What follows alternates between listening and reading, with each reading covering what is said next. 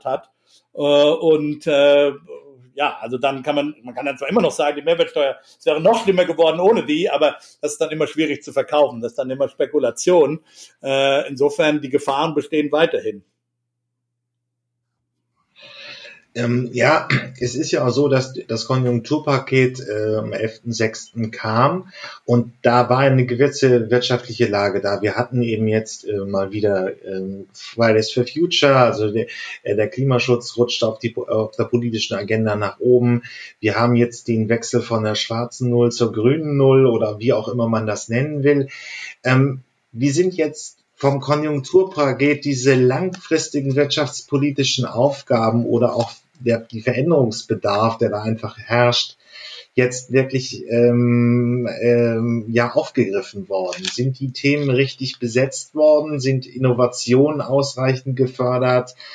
Ähm, wenn man das jetzt wirklich von diesem Konjunkturstimulus mal wegzieht zu den Themen, die der Staat setzt mit dem Konjunkturpaket, und er hat sich ja eben mit 157 Milliarden in praktisch äh, auch langfristig gebunden. Also der Staat ist jetzt in seiner Hand. So, dann sage ich herzlich willkommen bei den Zukunftsmachern. Heute begrüße ich die beiden Professoren Rüdiger Bachmann und Christian Bayer. Bitte stellen Sie sich einmal unseren geneigten Podcast-Hörern vor. Ja, dann fange ich einfach mal an. Ganz einfach, weil ich ganz kurz vorher im Alphabet komme. Ist auch bei unseren gemeinsamen Papieren leider immer so für Christian, dass ich vor ihm komme. Ähm, also, mein Name ist Rüdi Bachmann. Äh, ich äh, bin Professor für Makroökonomik an der University of Notre Dame und äh, ja, ich habe mich äh, mit Christian Bayer, der auch jetzt im Podcast dabei ist hier, äh, mit einem Coronomics Podcast in die Diskussion, in die ökonomische Diskussion seit der äh, Covid-19-Krise eingemischt. Ja, es sind insgesamt jetzt 35, 36 Episoden geworden, oder? Sowas, ja, mit einer Sonderfolge, ja. Ich packe ihn natürlich in die Shownotes, ähm, damit der geneigte Podcast-Hörer sich ihn mal auch in Ruhe anhören kann. Aber es war ja an, Anfang März so, ähm, ich glaube, Ruprecht Polenz, ehemaliger Generalsekretär, äh, förderte irgendwie das Ökonomen mal gleichziehen mit Drosten und wir im Prinzip oder das die äh, Hochschulökonomik einfach mal erklärt, was jetzt mit der Rezession durch ähm, Corona passieren wird und wie das aussehen wird.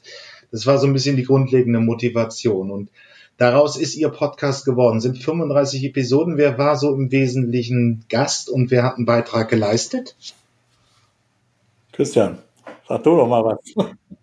Ja, äh, genau, genau. Äh, ja, vielleicht stelle ich mich auch erstmal kurz vor. Äh, ich bin Christian Bayer, ich bin äh, Hochschullehrer für Volkswirtschaftslehre, auch insbesondere bin ich Makroökonom äh, an der Universität Bonn.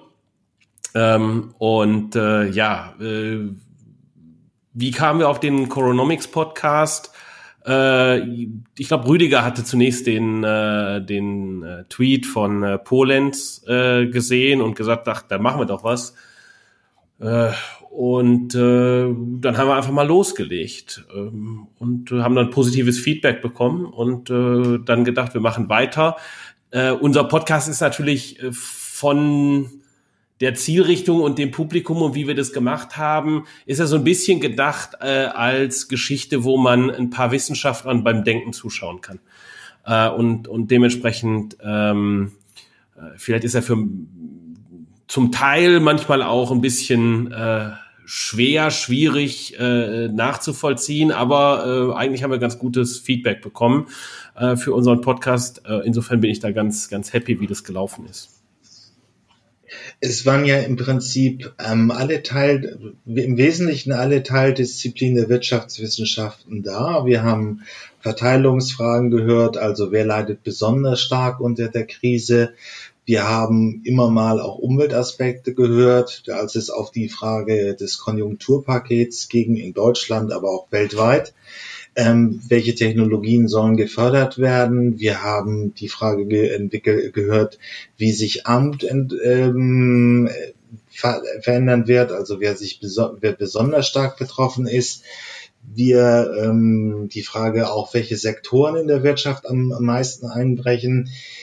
Was sind so die zentralen Ergebnisse aus, aus diesen 35 Interviews über die, die Frage? Wie, wie stellt sich jetzt so ein bisschen differenzierter die, die, Krise ähm, beziehungsweise jetzt vorhandene Rezession. Ja, vielleicht sollte man noch mal da. Vielschichtig würde ich sagen, vielschichtig. Äh, mein, also mein, mein, mein erstes für mich persönliches, sehr persönliches Resümee dieser vielen Folgen war, äh, dass ich äh, nochmal nach all den Jahren eine große Begeisterung für die Vielschichtigkeit von äh, Volkswirtschaftslehre ähm, entwickelt habe oder gesehen habe, welch, welch breites Spektrum an Fragen äh, es gibt, mit denen äh, man sich so im äh, wissenschaftlichen Spezialistenalltag gar nicht so sehr beschäftigt. Ähm, ich glaube, für mich waren die äh, mit die spannenden, besonders spannenden Folgen, äh, mitnehmenden Folgen, ähm, so in unterschiedlichen, aus unterschiedlichen Richtungen kommend. Sicherlich eine, äh, ein zentrales Thema war die Entwicklungsökono äh, entwicklungsökonomische Folge, die wir gemacht haben. Äh, äh, die war sicherlich äh, eher etwas äh, triste und trüb äh, im Ausblick, äh, aber nichts, nichtsdestotrotz umso wichtiger, äh, sich da klar zu machen, äh, wo die großen Schwierigkeiten äh, liegen. Ähm, und dann äh, mehr so nach Hause schauend ähm, war natürlich ist oder ist die Frage, welche Verschiebungen wir gegebenenfalls dauerhaft auch bekommen, äh, glaube ich, eine wichtige. Da haben wir über ähm, äh, Fragen von Wettbewerb geredet, Wettbewerbsverschiebungen, äh, die entstehen können, äh, dass diese Krise zu größerer Konzentration führen kann. Ja, und dann durchaus auch, und vielleicht ist das hier für diesen Podcast auch besonders wichtig, äh, haben wir immer uns wieder uns auch über Fragen von, ähm, wie verändert sich denn Konsumverhalten, äh, vielleicht einen Gedanken gemacht und äh, welche technologischen Verschiebungen. Ja, also geht mir genauso. Ich habe unheimlich viel gelernt äh, äh, zunächst mal, auch äh, äh, für mich selber. Ähm, einfach im Gespräch mit diesen ganzen verschiedenen Teildisziplinen. Und dann habe ich halt auch viel, gerade wenn ich an die Folge zum Beispiel mit Wolfgang Schmidt, dem Staatssekretär äh, im Finanzministerium, der ja einer der Verantwortlichen ist an vorderster Front, äh, sowohl den Schutzschirm als auch jetzt das Konjunkturpaket, also die beiden großen politischen Rettungspakete. Eine, das, das erste eben das Schutzschirm, jetzt das Konjunkturpaket, dann auch politisch äh, zu designen und verantwort zu verantworten und damit eben aus dem Maschinenraum des Finanzministeriums wirklich zu lernen und äh, so auch so Implementationsfragen im, im, im Blick zu haben. Es ist ja sehr leicht, sich als Ökonom äh, was im, äh, vom Katheder oder auf dem Lehrstuhl irgendwie auszudenken. Aber dann muss es eben auch, gerade wenn es schnell gehen muss, dann ja in mit der gegebenen Verwaltung und den gegebenen äh, rechtlichen Möglichkeiten und den gegebenen administrativen Möglichkeiten laufen. Und das war doch ganz spannend, das auch zu lernen. Da wird man auch als Ökonom dann sehr schnell bescheiden, äh, muss man zugeben, äh, wenn man, wenn man, wenn man das dann so hört, was da äh, auch von Politikern geleistet werden muss. Also das war für mich äh, äh, ganz wichtig. Die andere Sache war tatsächlich diese Diskussion, die wir hatten mit äh, Justus Hauptkapp, mit dem wir einerseits, also dem ehemaligen Vorsitzenden der Monopolkommission, Wettbewerbsökonom in, in Düsseldorf, wo wir einerseits über Wettbewerbsprobleme tatsächlich gesprochen haben, andererseits eben dann auch über so Fragen, wie, wie gehen wir einfach vor der Krise ist, äh, nach der Krise ist vor der Krise sozusagen. Wie, was kann der Staat eigentlich im Sinne von Daseinsfürsorge äh, tun und welche Instrumente gibt es da eigentlich? Ähm, ähm, ja, zu, dass wir bei der nächsten Krise eben nicht mehr in die Situation kommen, dass kein äh, äh, Schutzkleidung da ist, dass, dass vielleicht nicht genügend ähm, Beatmungsgeräte da sind und so weiter. Wie, wie, wie kann das der Staat eigentlich ähm, machen? Also sollte er da eher äh, äh, Läger aufbauen, ja, von, von Desinfektionsmittel und so weiter? Oder welche Art von Verträgen mit Privatunternehmen kann er eben schließen, um, um eben sicherzustellen, dass dann bei der nächsten Krise sowas gegebenenfalls äh, äh, schnell, schneller aufgebaut werden kann als, als vorher. Also das waren so für mich die, die wichtigen Folgen. Und, und so die wichtigen Erkenntnisse für mich ist tatsächlich, dass das halt eine Krise ist, die, die, die, die wir so nur tatsächlich noch nicht gesehen haben. Also äh, äh, ich meine, es gab zwar schon eine Pandemie, ich habe das ist übrigens auch ein Punkt, den ich gelernt habe, äh, dass es eben tatsächlich ähm, ja, dass es, dass es solche Pandemien tatsächlich schon gegeben hat, auf viel größeren Ausmaß. Natürlich hat jeder mal über die Pest gehört, ist schon klar. Aber äh, ich meine, ist schon lange her, die Pest ist vielleicht nicht mehr die wirklich gleichen Auswirkungen, aber so sowas wie die, äh, was nach dem Ersten Weltkrieg, also 1918, 19 passiert ist äh, mit der spanischen Grippe, ja, äh, dass es da auch massive äh, Wirtschaftsprobleme daraus resultiert haben, äh, das wusste ich einfach nicht, gebe ich ehrlich zu, als als als, als Makroökonom, der in seiner Forschung eben eher auf den modernen Konjunkturzyklus ähm, äh, fokussiert ist. Insofern habe ich da viel gelernt und ähm, aber de dennoch, dass also Pandemien so, so Schocks ganz eigener Art sind, ja, weil sie eben typischerweise nichts das mit dem zu vergleichen, was man, sagen wir mal, in so in der Nachkriegskonjunkturgeschichte Amerikas oder Deutschlands gesehen hat. Ja. Die andere Rezessionen sind halt typischerweise, wir hatten eine, wir hatten eine monetäre Rezession nach der Wiedervereinigung zum Beispiel in Deutschland, weil die Bundesbank äh, darauf äh, auf die Bremse getreten hat, weil sie die Inflation äh, außer Kontrolle sah. Ja, wir hatten die berühmten Ölpreisrezessionen, wir hatten die die importierte Rezession aus äh, aus Amerika, der, die die sozusagen die Haus Häuserpreiskrise, die dann zu einer Bankenkrise wurde und so weiter. Äh, das war unsere letzte Rezession. Das waren aber alles so Sachen, die mehr oder weniger zum Teil aus dem ökonomischen System, zum Teil wirtschaftspolitisch ähm, äh, kamen als Schocks, ja. Während hier das wirklich der Schock tatsächlich mit dem Wirtschaftssystem zunächst mal nur sehr rudimentär was zu tun hat, ja. Und äh, das ist schon ein ganz eigenartiger Schock gewesen, der sowohl die Nachfrage als auch die Angebotsseite äh, tangiert hat, der massive Unsicherheiten äh, ähm, erzeugt hat im Wirtschaftsgeschehen. Und diese spezielle Kombination ähm, und dann auch entsprechend gut gegenzusteuern, äh, das war gar nicht so einfach, weil äh, da mussten wir schon ein bisschen neu nachdenken auch. Ja, wobei, wobei ich glaube eigentlich sogar, dass weil die Situation nicht aus dem Wirtschaftssystem ursprünglich äh, herrührt, hat man das Ganze besser verstanden. Also ich würde da dir da nicht zustimmen, äh, sondern ja, aber das widerspricht sich nicht. Das widerspricht sich nicht. Mich an, ich stimme dir dazu. Ich kann, ich kann mich an die, die in, der, in der Finanzkrise, da war die Situation am Anfang, okay, wie sieht es denn jetzt tatsächlich mit den Banken aus? Ähm, äh, funktioniert da? Also ne, was was passiert jetzt da eigentlich? Ähm, äh, wo rühren die die Schwierigkeiten her? Was ist äh, das Problem? Warum sind die Banken jetzt äh, überschuldet? Ist das nur ein Bankrun gewesen? Äh, ist da irgendwie ein Aufsichtsfehler vorher passiert? Also da haben wir eine ganz andere Diskussion. Jetzt ist relativ klar, äh, die Pandemie ist der Auslöser. Äh, da brauchen wir auch nicht äh, drum zu diskutieren. Äh, wir haben höchstens noch die Frage, äh, sind die Länder, die äh, ein größeres Laissez-faire, was die Pandemie angeht, äh, betreiben. Äh, funktioniert das für die wirtschaftlich besser äh, oder, äh, oder nicht? Und da scheint sich die Situation ja darzustellen, dass es zumindest nicht äh, deutlich besser ist.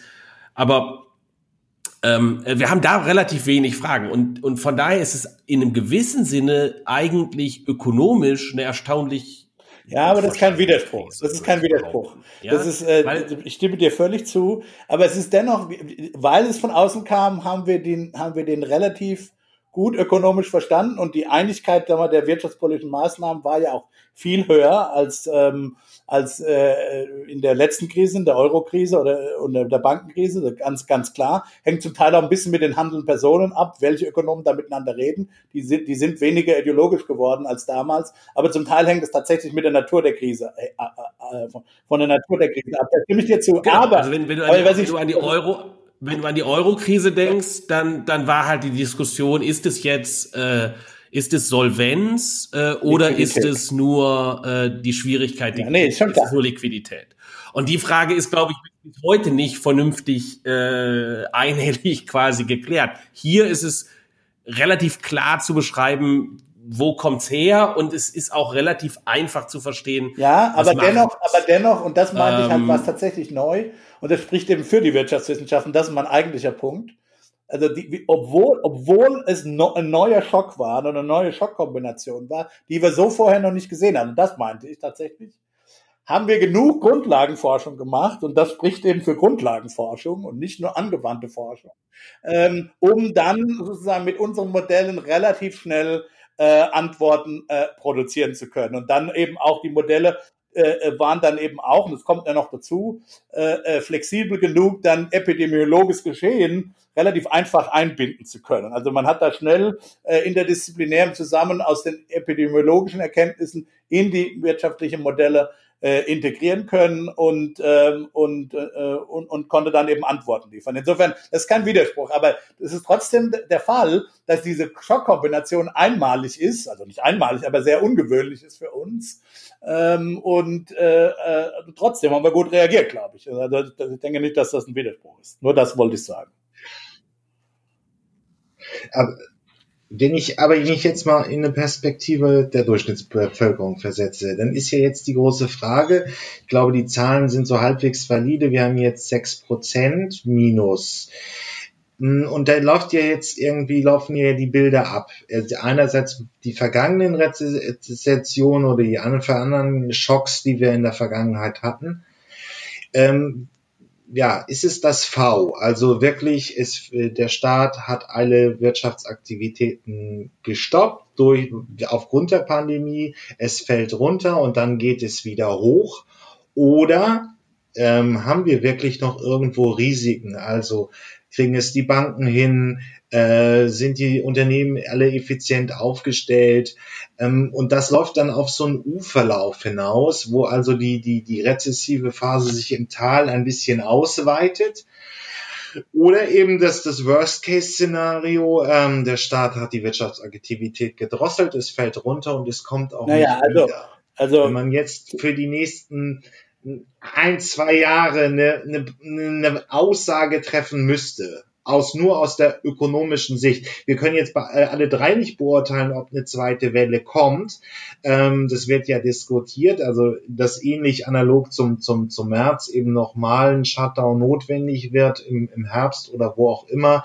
Wir können auch nicht beurteilen, ob die App schon so funktioniert. Aber wie sieht ähm, wie ist da so das Verständnis von der jetzigen also, Krise da, ge Wie gesagt, ich bin ich bin als Makroökonom immer sehr vorsichtig mit Prognosen, äh, vor allen Dingen mit solchen unbedingten Prognosen zu sagen, in zwei Jahren oder äh, wird, wird, wird das werden. Ich weiß, das machen, es gibt äh, professionelle Ökonomen, deren Geschäft ist es genau zu machen. Als akademischer Ökonom habe ich den Luxus, dass ich mir das eigentlich nicht machen kann. Aber man kann natürlich, sagen wir mal, informiert sich informiert die Zukunft äh, äh, betrachten. Und wenn ich da jetzt sozusagen eine, eine Bottomline-Abschätzung angeben äh, äh, würde, es wird kein schnelles, ich glaube nicht, dass es ein schnelles V wird, aber es wird, es muss auch kein L werden. Ja? Ähm, also im Prinzip ist eine Pandemie schon eine Krise, die äh, wenn, wenn sie kurz genug dauert, äh, schon eher so einen V-Verlauf hat. Weil, also angenommen, wir, wir hätten jetzt einen Impfstoff, ja, dann äh, spricht schon sehr viel dafür, dass, dass, dass die Wirtschaftsaktivität auch wieder zurückkommt.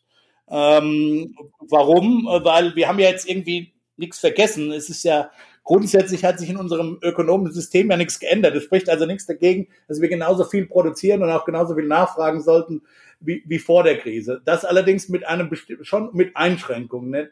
Denn je länger die Krise eben dauert, und das ist halt am Ende dann doch der Punkt. Es ist nämlich nicht nur die staatlichen Maßnahmen, die die wirtschaftliche Ökonom äh, die wirtschaftliche Aktivität nach unten gefahren haben, sondern eben das Verhalten. Ja, man Leute gehen nicht gerne in Restaurants, wenn sie Angst haben müssen, dass sie dann todkrank werden danach. Ja. Leute gehen nicht gerne in Urlaub auf Kreuzfahrten etc., äh, äh, wenn sie wenn sie da um ihr Leben fürchten müssen. Das wird sich halt auch nur dann ändern, wenn tatsächlich ein Impfstoff oder ein, oder ein, ein, ein Medikament, das so so sicher ist, dass es ja, dass er am Ende, äh, äh, das heißt ja immer so, just the flu, dass es halt am Ende dann doch nur die Grippe ist. Ja? Äh, wenn wir das nicht hinkriegen, dann kann es tatsächlich zu einem L werden. Also als Ökonom kann ich immer nur diese bedingten Aussagen machen. Ja? Ähm, ähm, und also ich, ich, ich denke, man kann, man kann sich halt klar machen, dass grundsätzlich so, eine, so ein Rückfahren von Aktivität, äh, Lockdown oder wie man das auch immer nennen möchte, ähm, dass man bestimmte Aktivitäten untersagt für eine gewisse Zeit, in dem Maße, in dem das keine Überraschung ist, äh, tatsächlich eine Alltagserfahrung ist, die unsere Wirtschaft typischerweise macht. Ja, also sonntags sind in Deutschland die Geschäfte geschlossen. Äh, in Südeuropa passiert im August äh, typischerweise sehr wenig wirtschaftliche Aktivität. Und das hat keine langfristig negativen Konsequenzen, außer für die Zeit, in, in der das passiert. Und um sich klarzumachen, wo denn die langfristig negativen Konsequenzen herkommen, muss man sich überlegen, eben wo liegt der Unterschied? Wo liegt der Unterschied von äh, warum ist, ist die Zeit zwischen äh, März und jetzt äh, nicht einfach nur ein langer Urlaub gewesen? Und ich glaube, die zentrale, die zentrale Frage ist eben da äh, gewesen, und da hat auch Wirtschaftspolitik darauf reagiert, ähm, zu sagen, na, das, das, da das unerwartet ist, äh, ist das gegebenenfalls halt ein ganz schöner Schlag in Unternehmensbilanzen. Da müssen äh, ganz massiv Schulden aufgenommen werden. Äh, da das eine Überraschung ist, äh, überleben manche Unternehmen das nicht. Und wir haben dann äh, zusätzlich äh, langfristig eine stärkere Konzentration in der Wirtschaft. Da das eine Überraschung ist, habe ich auch auf der Haushalts-, auf der äh, privaten Konsumseite, äh, dass halt äh, Leute nicht vorweg gespart haben. Ja, also ich weiß ja jeden Monat, wann mein äh, Einkommen äh, ankommt auf meinem Konto. Und äh, wenn ich jetzt das sofort am nächsten Tag alles ausgebe, dann habe ich am nächsten Tag kein Geld mehr, um zu essen. Das mache ich typischerweise nicht. Und deshalb ist es auch kein Problem, dass ich nicht jeden Tag bezahlt werde, äh, sondern eben nur einmal im Monat, weil ich das vorhersehen kann. So, aber jetzt ist äh, so eine Krise natürlich eine Überraschung. Und da können natürlich dann äh, negative äh, Auswirkungen, die dann auch andauern, äh, letztlich äh, herrühren. Ja, ja, und dann gibt es noch andere Aspekte. Aber es, eben, es gibt noch andere Aspekte. Es gibt die Firmen, die nicht gegründet worden sind in diesem halben Jahr oder in diesem, in diesem Vierteljahr und wahrscheinlich ja noch länger genau. dauern. Ja? Und wir wissen halt, wenn Firmen nicht gegründet werden, Firmen, die heute nicht gegründet werden, sind äh, die Arbeitgeber von morgen. Und das, äh, das kann Auswirkungen haben die fehlenden Firmen, die, fehlen, die nicht gegründet die worden. Dann wir, es gibt nach wie vor Problem, durchaus äh, Fragen, Sie haben es genannt, äh, Herr Vogt, mit den Bankbilanzen. Ja? Also wenn es tatsächlich eine Insolvenzwelle gibt, wird das auch auf die Bankbilanzen äh, Einfluss haben. Äh, insofern sind wir da noch nicht, äh, sagen wir mal, noch nicht aus dem Wald. Ja, äh, auch die internationale Situation angenommen, also wenn Deutschland alles richtig macht, aber angenommen, äh, es gibt äh, in Amerika eine zweite Welle zum Beispiel. Und dafür spricht durchaus einiges. Also zumindest was die Fallzahlen angeht, ähm, äh, sind wir in der zweiten Welle. Was die Todesanzahlen ist, Gott sei Dank noch nicht. Das ist äh, zurzeit noch ein bisschen unklar, warum das so ist. Da gibt es verschiedene Hypothesen. Ähm, aber um das jetzt mal auszuklammern, aber äh, nur als Beispiel, es gibt natürlich auch die Deutschen können alles richtig machen und aber weil wir so im Export verwickelt sind, ja, wenn zum Beispiel der europäische Süden jetzt, wenn das europäische, die europäische Solidarität am Ende doch nicht funktioniert, ist, Gott sei Dank sieht alles nach, danach aus, dass sie funktioniert, aber, aber auch das ist ja noch nicht sicher. Es ist ja noch nicht klar, dass man, wenn man Italien jetzt viel Geld gibt, äh, dass dann die Wirtschaft dort wieder auf die Beine kommt und das sind halt alles die diese offenen Fragen, die, die man, über die man nur, über die man sich, die man aussprechen kann und den Politikern sagen kann, da müsst ihr aufpassen. Aber wenn alle diese Fragen im schlimmsten Falle nicht gelöst werden, dann kann es auch äh, zu, zu einer sehr langfristig dauerhaften Rezession kommen. Okay, ähm, ja, was steht uns denn noch, sagen wir in der zweiten, wir nehmen dieses Interview am 29.06. auf, was könnte uns noch im nächsten, in der zweiten Jahreshälfte 2020 bevorstehen?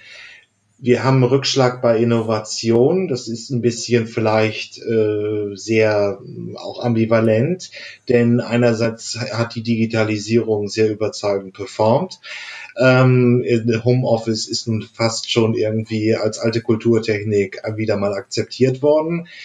Andererseits sind natürlich die Startup-Finanzierungen sind erstmal auf Eis gelegt. Ähm, Innovationen werden nicht wirklich vorangetrieben. Ähm, wir hören die ersten Schätzungen über die Insolvenzwelle, 70.000. Ich bin da nicht ganz sicher, aber durchschnittlich sind pro Jahr 40.000 Insolvenzen immer drin. Das heißt, es wird ein Anstieg um 50 ja, um knapp, knapp 80, 90 Prozent. Ähm, was könnte, äh, und ähm, wir sind jetzt alle noch 10 Millionen Kurzarbeiter hatten wir noch nie. Was könnte, wie sieht, was sind die großen Risiken noch für die zweite Jahreshälfte 2020? Also kurzfristig ähm, das ist natürlich schwierig. Man muss immer, man muss bedingte äh, Statements machen. Also wenn es eine zweite Welle gibt, äh, dann haben wir äh, ein anderes Szenario als ohne. Ich glaube, Äh, wir kriegen tendenziell für die zweite Jahreshälfte, würde ich hoffen, äh, kriegen wir ein ganzes Stück weit Normalisierung, weil wir jetzt koordiniert in der gesamten EU, und man muss sich klar machen, das ist jetzt der zentrale Handelspartner für die Bundesrepublik, ist die EU. Und äh, dann ist, glaube ich, mittlerweile China der nächst äh, wichtige Handelspartner. Ähm, da haben wir überall Wiederöffnung der wirtschaftlichen Aktivität, also sozusagen von der äh, weltweiten äh, Produktionsstrukturvernetzung haben wir nicht mehr diese diese Interruption, diese Unterbrechungen und äh, von daher äh, glaube ich, dass dass da einfach ein ganzes Stück weit eine Normalisierung äh, eintreten wird. Ich glaube, die Kosten über die wir gerade geredet haben, die liegen eher im ganz langfristigen. Ja, da haben wir über Firmengründungen geredet, Wettbewerb, vielleicht will ich das Schulthema auch noch hinzufügen, ähm, wo wir uns Gedanken drüber machen müssen, sicherlich. Äh, das sind allerdings alles Kosten, die äh, so so Ewigkeitskosten sind, ja, die äh, sehr, sehr lange anhalten, aber nicht unbedingt äh, in jedem Jahr exorbitant hoch sind. Aber der Barwert von heute natürlich davon äh, ist groß, von dauerhaft äh, weniger Wettbewerb in den nächsten, sagen wir mal, zehn Jahren oder so zu haben. Ähm, ansonsten, wie gesagt, ich würde, ich würde vermuten, dass wir ein ganzes Stück weit äh, eine Normalisierung äh, bekommen. Äh, die Frage ist, was passiert bei einer, bei einer zweiten Welle? Und das ist, äh, da würde ich tippen, sehr, also da würde ich denken, momentan ist sehr schwierig abzusehen, äh, äh, wie, wie, da, wie es dann aussieht. Ja, es kann sein, dass wir äh, so eine gewisse äh, Müdigkeit haben, ähm, äh, aktiv äh, durch Maßnahmen äh, die Ausbreitung des Virus zu bekämpfen. Das äh, ist für mich ein Szenario, äh, was denkbar ist. Ich hoffe, dass genügend Leute verstanden haben, äh, dass das wirtschaftlich nicht viel hilft, weil so wie Rüdiger gesagt hat, gerade die Leute werden sich nicht äh, gerne freiwillig mit äh, dem Virus anstecken und deshalb werden sie dann freiwillig nämlich ihre wirtschaftliche Aktivität reduzieren. Ähm, ja, oder wir kommen in die Situation nochmal äh, noch Lockdown. Ähm, und ja, dann ist da die Frage, wie viel können wir besser machen, worauf können wir verzichten? Äh, im Verzichten da haben wir sicherlich eine ganze Reihe von Dingen gelernt, aber ich bin mir nicht sicher, ob wir in allen Bereichen äh, hinreichend viel gelernt haben. Ja, also äh, wir haben sicherlich gelernt, dass das Verbieten des äh, einsamen Lesens auf äh, Parkbänken äh, eine Übertreibung gewesen ist. Ähm, aber ob wir der Staat hat eine gewisse Renaissance ja erlebt. Ähm, wir werden ohne den Staat in Deutschland nicht wirklich gut aus der Krise gekommen, aber es hat natürlich auch unterschiedliche Ergebnisse gegeben. Die Briten hatten eine sehr hohe Fallzahl in den Infektionen, auch in den, bei den Toten in den USA ähnlich. Ähm, welche Rolle hat der Staat jetzt? Die sind es drei Monate, gut drei Monate gespielt in der Bekämpfung dieser ja, Pandemie? Ich, ich würde sagen, eine, eine gute Rolle. Äh, und das liegt auch an der, in der Natur der Sache. Äh, wenn man sich das äh, klar machen muss, was eine Pandemie sozusagen ökonomisch oder beziehungsweise allgemein gesellschaftstheoretisch ist. Es ist eben, was Ökonomen externe Effekte nennen. Also mit anderen Worten, der klassische externe Effekt ist, kennen wir alle aus dem Umweltbereich, ja, wenn ich halt äh, äh, irgendwie zu Hause in meinem Garten oder in meinem, ja, in meinem, in meinem Garten irgendwie äh, äh, ein, ein, ein riechendes äh, Düngemittel ausbringe, dann stört das eben meine Nachbarn, ja. Und äh, selbst wenn es mich nicht stört, habe ich damit externe, negative externe Effekte auf Leute, die eigentlich da völlig unbeteiligt sind. Und eine Pandemie ist sozusagen die Mutter aller Externalitäten, äh, wie ich das immer gerne nenne, weil es eben, weil mein Verhalten unmittelbar und massiv, äh, jedenfalls im Anfangsstadium, wenn so, wenn es noch so ein exponentielles, so eine exponentielle Phase gibt, äh, alles, was ich tue, hat unmittelbaren Einfluss indirekt äh, dann auf, auf möglicherweise ganz, ganz, ganz viele Menschen. Ja, weil ich eben, weil ich stelle, ich stecke, sagen wir mal, zwei an, die stecken wieder zwei an, dann habe ich indirekt schon vier angesteckt und so weiter. Und dann geht es rasend schnell. Ja, äh, und äh, das ist eben das, das Problem exponentiellen Wachstums im Anfangsphase der Pandemie. Das heißt, wenn man so eine Situation hat, ja, das, das, sehen wir, das sehen wir gerade jetzt. Das sehen, das sehen wir jetzt, gerade jetzt äh, interessanterweise im, im Übrigen. ja, in den Diskussionen, die es, die es jetzt gibt. Jetzt haben wir diese sehr niedrigen Fallzahlen und das Argument ist immer, die Wahrscheinlichkeit, mich selber anzustecken, ist extrem niedrig. Für jeden Einzelnen. Für jeden Einzelnen ist momentan die Wahrscheinlichkeit, äh, tatsächlich äh, durch unvorsichtiges Verhalten krank zu werden, ist im Grunde genommen vernachlässigbar.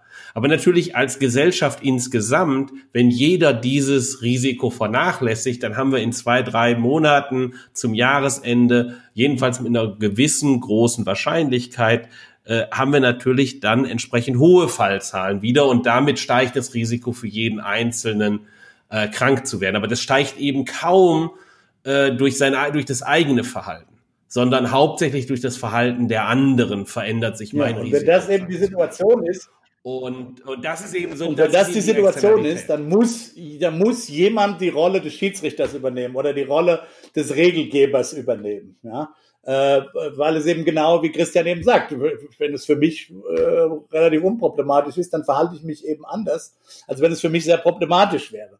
Es ist eben, und hier gibt es eben diesen Unterschied zwischen auf der gesellschaftlichen Ebene äh, problematisch versus individuell problematisch. Und immer dann, wenn man diese Situation hat, ja, dann muss es eben einen Schiedsrichter geben, einen Regelgeber, einer, der sozusagen ab das Spiel abpfeift dann im Zweifelsfall.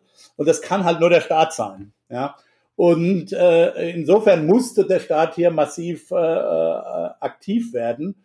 Ähm, es ist schon so, wir haben das vorher auch gesagt, dass es individuelle individuelles Verhalten gibt, dann, wenn die, äh, wenn, äh, wenn die Krise dann manifest ist, wenn jeder sieht, dann spätestens dann, aber dann kann es unter Umständen schon zu spät sein ähm, ähm, und äh, die Schäden sind auf jeden Fall da. Das heißt, es ist, es ist wichtig, dass der Staat eben sich um die Pandemie kümmert. Äh, meiner Meinung nach hätte der Staat auch pandemisch noch viel mehr machen können. Ich glaube, wir stünden, äh, wir hätten schneller wieder besser dastehen können, also mit Sicherheit in den USA. Aber selbst in Deutschland, wenn man am Anfang noch härter gegen diese Pandemie vorgegangen wäre, man sieht das an, an, an anderen Ländern, ja, die wesentlich früher, also Neuseeland zum Beispiel, äh, Uruguay habe ich heute Morgen gerade einen Bericht äh, interessanterweise gelesen, das relativ relativ unversehrt in diesem now verheerenden See äh, äh von äh, verheerendem Meer von von der Pande äh, Corona-Pandemien im, im, auf dem lateinamerikanischen Kon äh, Kontinent relativ relativ gut dasteht, ja? also die relativ stark am Anfang einge eingeschritten sind. Und ähm, äh, also da spielt der Staat eine Rolle. Und dann, und dann spielt der Staat eben bei den wirtschaftlichen Maßnahmen, um Konjunktur anzukurbeln, auch wieder eine Rolle weil es eben so ist, dass es äh, äh, genug sozusagen Sand im Getriebe der Ökonomie gibt, dass Ökonomien nicht immer wieder von alleine anspringen. Und die, diese Rolle hat der Staat jetzt mit dem Konjunkturpaket au, au, ähm, sozusagen äh, ausgefüllt.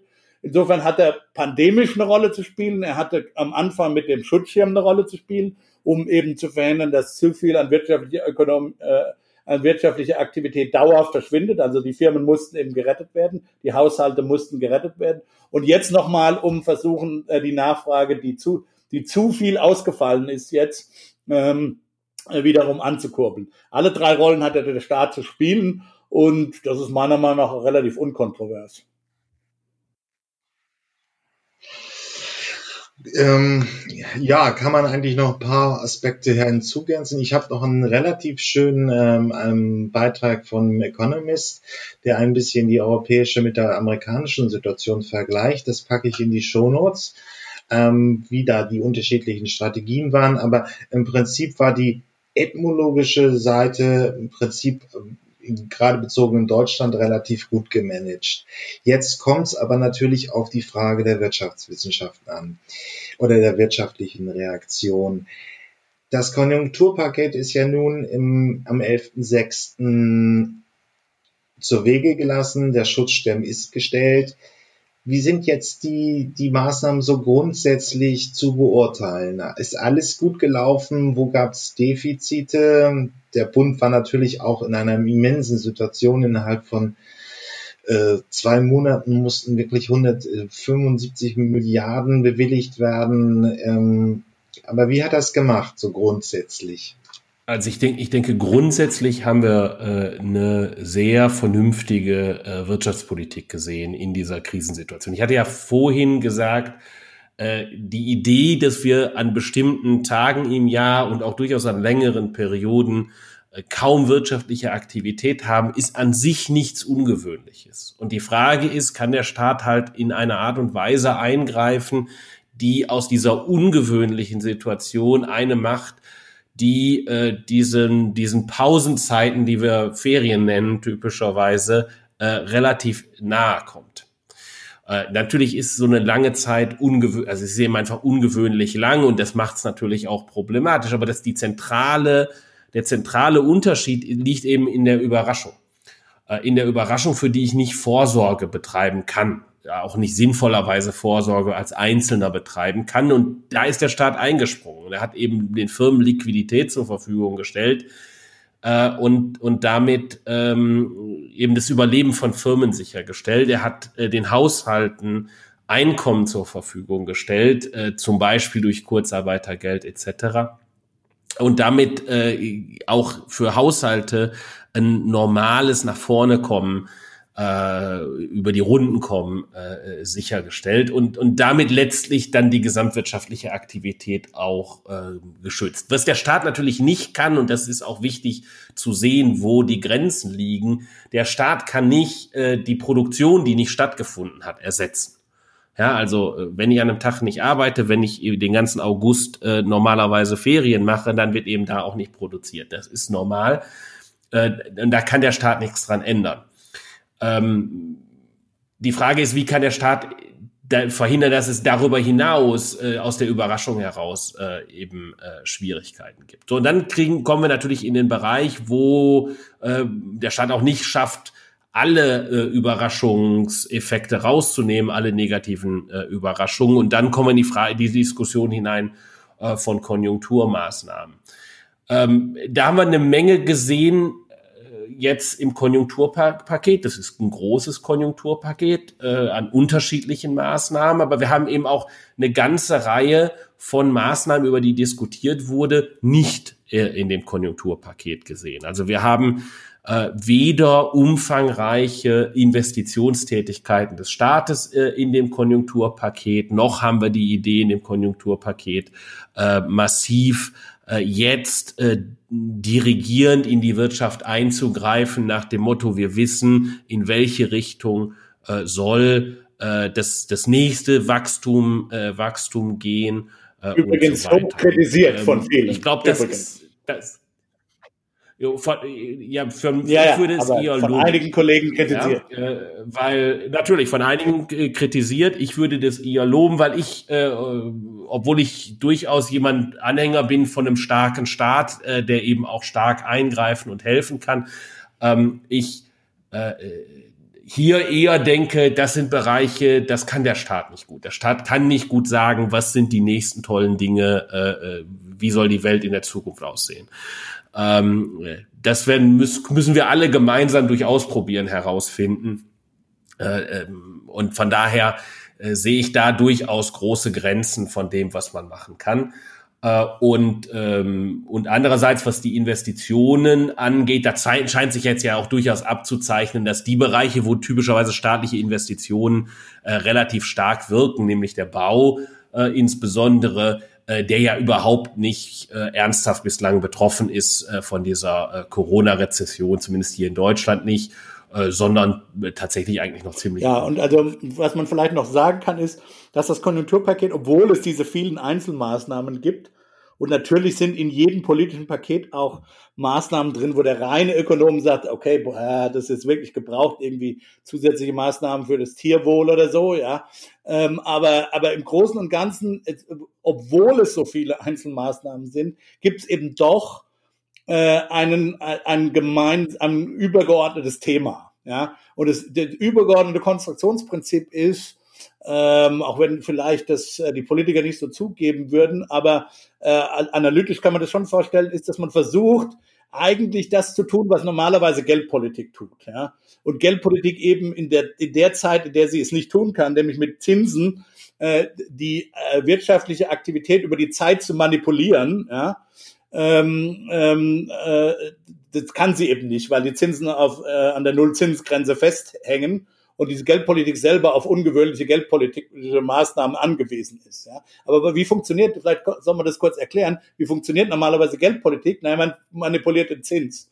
Und wenn man den Zins eben äh, erniedrigt, dann ist es eben äh, sehr gut, äh, dann äh, reizt man den privaten Sektor, gibt Anreize für den privaten Sektor wirtschaftliche Aktivität nach heute zu verlagern. Ja. Und im Grunde hat man das in verschiedenen Maßnahmen mit dem Konjunkturpaket äh, versucht, indem man halt indem man halt äh, äh, Abschreibungsregelungen äh, entsprechend gestaltet hat, äh, für die Investitionen, indem man äh, den Unternehmen Verlustvorträge äh, äh, ermöglicht äh, und indem man äh, den äh, und, und eben die Mehrwertsteuersenkung, die temporäre Mehrwertsteuersenkung, das sind die, die Haupt äh, die Hauptmaßnahmen. Und das hat man dann flankiert mit Einkommensstützung für bestimmte Bevölkerungsgruppen, zum Beispiel mit dem mit dem zusätzlichen Elterngeld oder äh, Kindergeld, zusätzlichen Elternbonus, vielleicht ist das richtige Wort. Oder äh, und insofern hat das ist das schon aus einem Guss gemacht.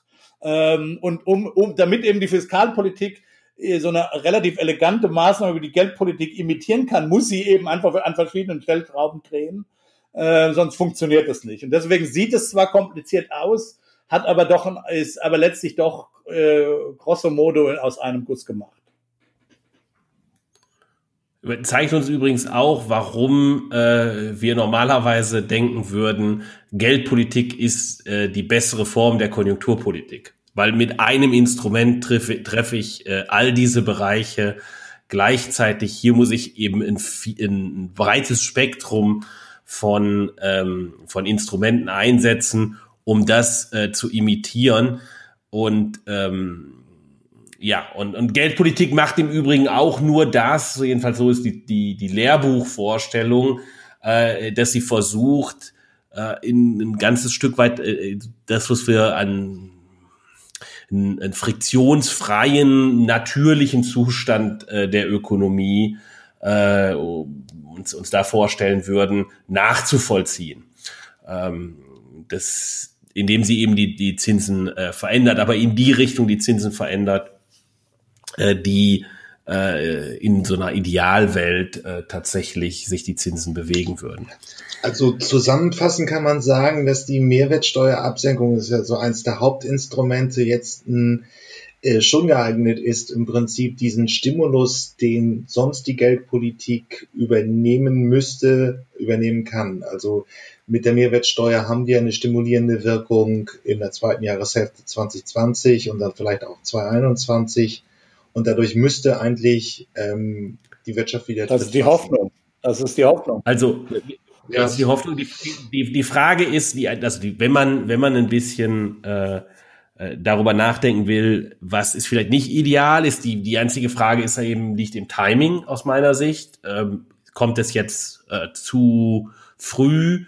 Ähm, hört der Stimulus zu früh auf? Weil wir kriegen sicherlich dann äh, sozusagen die umgekehrte Bewegung in dem Moment, äh, wo äh, die Mehrwertsteuer wieder erhöht wird, weil dann einfach diese Zusatz, dieser zusätzliche Anreiz, Konsum nach heute zu ziehen, ähm, der, der fällt dann weg und äh, die Dinge, die ich dann vielleicht auch an langlebigen Konsumgütern bereits gekauft habe, die kaufe ich dann natürlich nicht äh, Anfang 2021. Also was weiß ich, jemand kauft sich eine neue, neue Möbel äh, oder überlegt sich neue Möbel zu kaufen, dann würde er die eben tendenziell äh, jetzt im zweiten Halbjahr äh, 2020 kaufen, aber dementsprechend dann nicht im, im ersten Halbjahr 2021. Also ähm, da, da wird man sehen, wie das geht. Äh, die Hoffnung ist, denke ich, dass äh, wir Anfang 2021 sowieso schon äh, eine deutliche Erholung sehen würden und die wird dann eben äh, die fällt dann etwas schwächer in 2021 aus, weil sie schon äh, im zweiten Halbjahr 2020 vor. Ja, es geht ja darum, sozusagen das auszugleichen. Ja, also Aber die Geldpolitik und diese, diese Fiskalpolitik ja, kann keine Wunder, äh, die kann nicht uns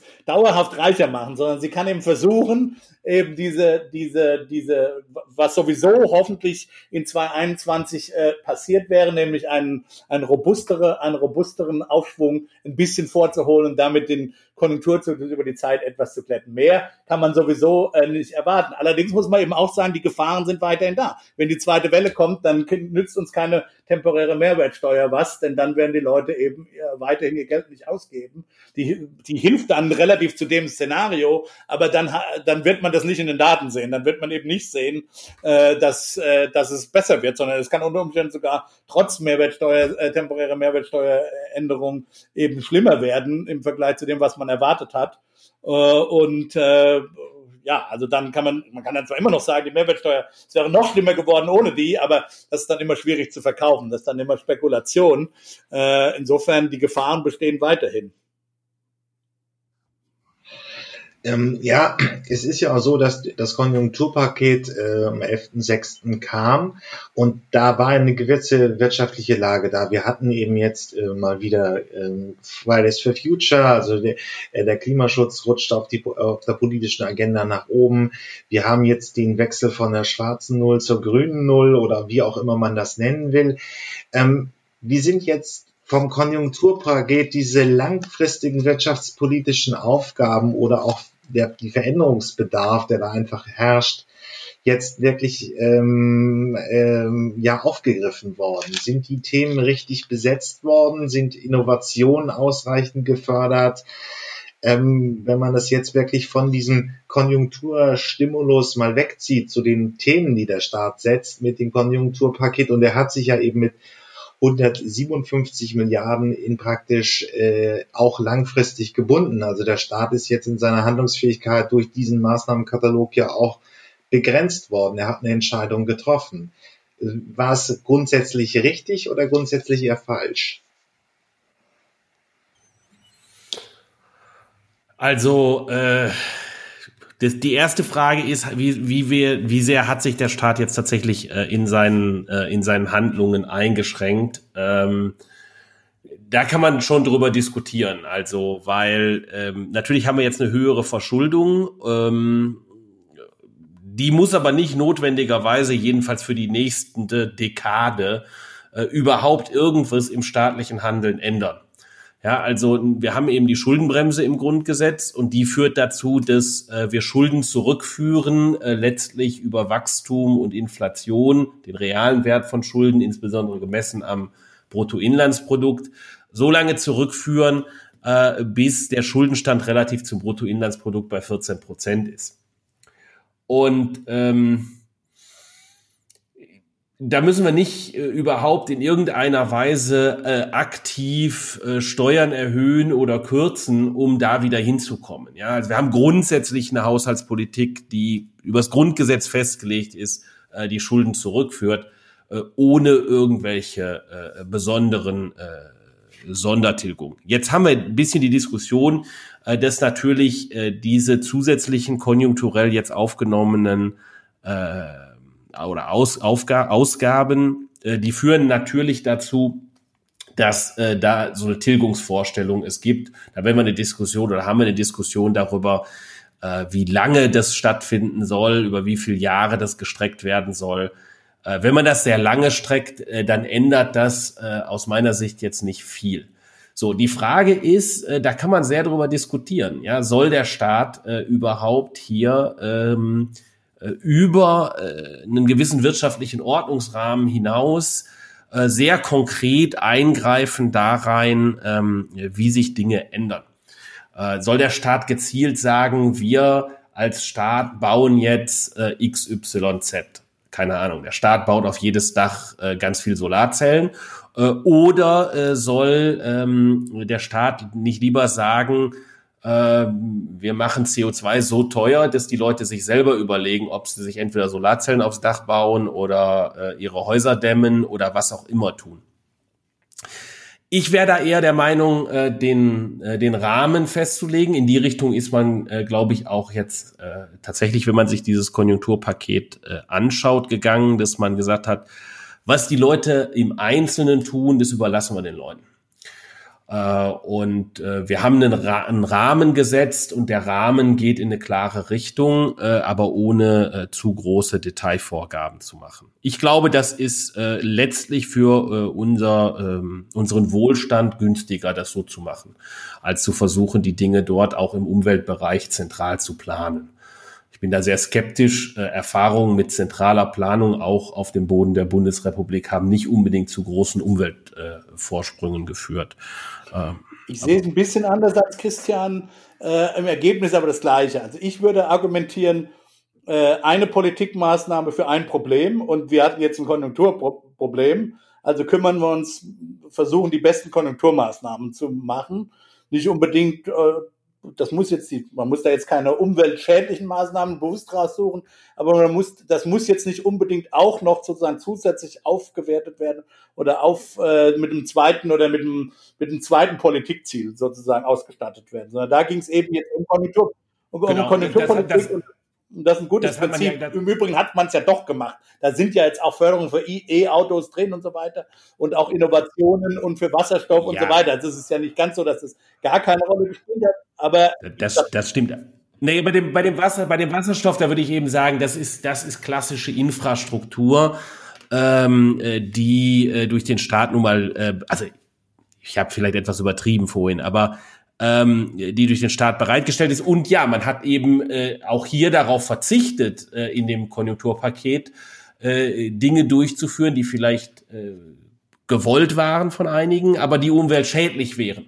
Ja, äh, indem man sagen würde, äh, jetzt äh, fördert man noch mal eine große Runde an Verbrennungsmotoren oder so, indem man eben eine Kaufprämie für Autos macht. Äh, da hat man darauf verzichtet. Genau. Also ähm, ist es jetzt ein gezieltes, äh, ein gezielter Umweltschutz also man hat, Man, also weiß, wie gesagt, ich würde begründen, sagen, in, in einem Konjunkturpaket soll es hauptsächlich um Konjunktur gehen. Alles andere ist zunächst mal äh, äh, zweitrangig. Und man, wie gesagt, man hat es ja dann doch ein bisschen auch gemacht. Das heißt jetzt aber nicht, dass man nicht äh, weiterhin, wenn jetzt wieder in einer relativ normalen Situation sind, äh, darüber nachgucken, äh, darüber nachdenken soll, wie kriegen wir die die, die Dekarbonisierungstransformation hin. Ja? Und äh, da kann man schon die Diskussion ist für mich aber eine andere Diskussion. Das, das, das, das gehört eben nicht in ein Konjunkturpaket, sondern das ist eine andere Diskussion. Da kann man dann überlegen, äh, reicht es? Ich meine, die Ökonomen sind sich alle einig, dass wir einen gescheiten äh, CO2-Preis brauchen und dass die, äh, dass die auch die jetzigen CO2-Preise, die da äh, im, im sozusagen die jetzt Stand der Dinge sind oder der Stand der politischen Entscheidungen vorher waren, vor der Corona-Krise, auch wesentlich zu niedrig sind, dass man da schneller, schneller äh, ansteigen muss. Ja. Es gibt eben die Diskussion, machen wir das über ein Zertifikatesystem oder über eine Steuer. Das sind meiner am Ende für mich relativ äh, sollten eigentlich komplizierte Implementationsfragen, sind aber gar nicht mal so sehr ökonomisch, ehrlich gesagt, sondern da gibt's viel juristische Details, wie ist das in Europa zum Beispiel einbettbar und so weiter und so fort. Also das ist nicht nur äh, äh, etwas, was Ökonomen zu entscheiden haben. Also äh, da gibt's also wie gesagt, äh, irgendwie muss man zum zweiten CO2-Preis kommen. Das ist der völlige Konsens unter allen Ökonomen, die ich kenne. Und dann gibt's halt noch die Frage, das, Gut, aber möchte ich jetzt gerade noch ausführen. Dann gibt es noch die Frage, brauchen wir darüber hinaus noch äh, Zusatzmaßnahmen, die es eben den Bürgern helfen, dann auf diese Anreize auch zu reagieren. Ja? Man nennt das in der Fachsprache elastizitätsverändernde Maßnahmen. Also mit anderen Worten, brauchen wir Zusatzanreize dann auch eben die, die, die alte Ölheizung rauszuschmeißen oder nicht, weil es vielleicht äh, schlecht ist für eine arme Familie, dann auf einen, auf einen hohen äh, CO2-Preis zu reagieren. Da gibt es durchaus Unterschiede, äh, auch unterhalb, äh, innerhalb der ökonomischen Zunft, ob man das zusätzlich braucht und wie viel man da zusätzlich braucht. Ich bin da nicht ganz abgeneigt von, dass man das durchaus brauchen kann. Insofern, dass auch der Staat ein bisschen feiner einsteigt in die, in die Steuerung, jedenfalls für die Übergangsphase. Ähm, aber wie gesagt, das ist jetzt eine Debatte, die wir vorgeführt haben, äh, die wir auch wiederführen sollten, aber eben nicht im Rahmen Kon des Konjunkturpakets.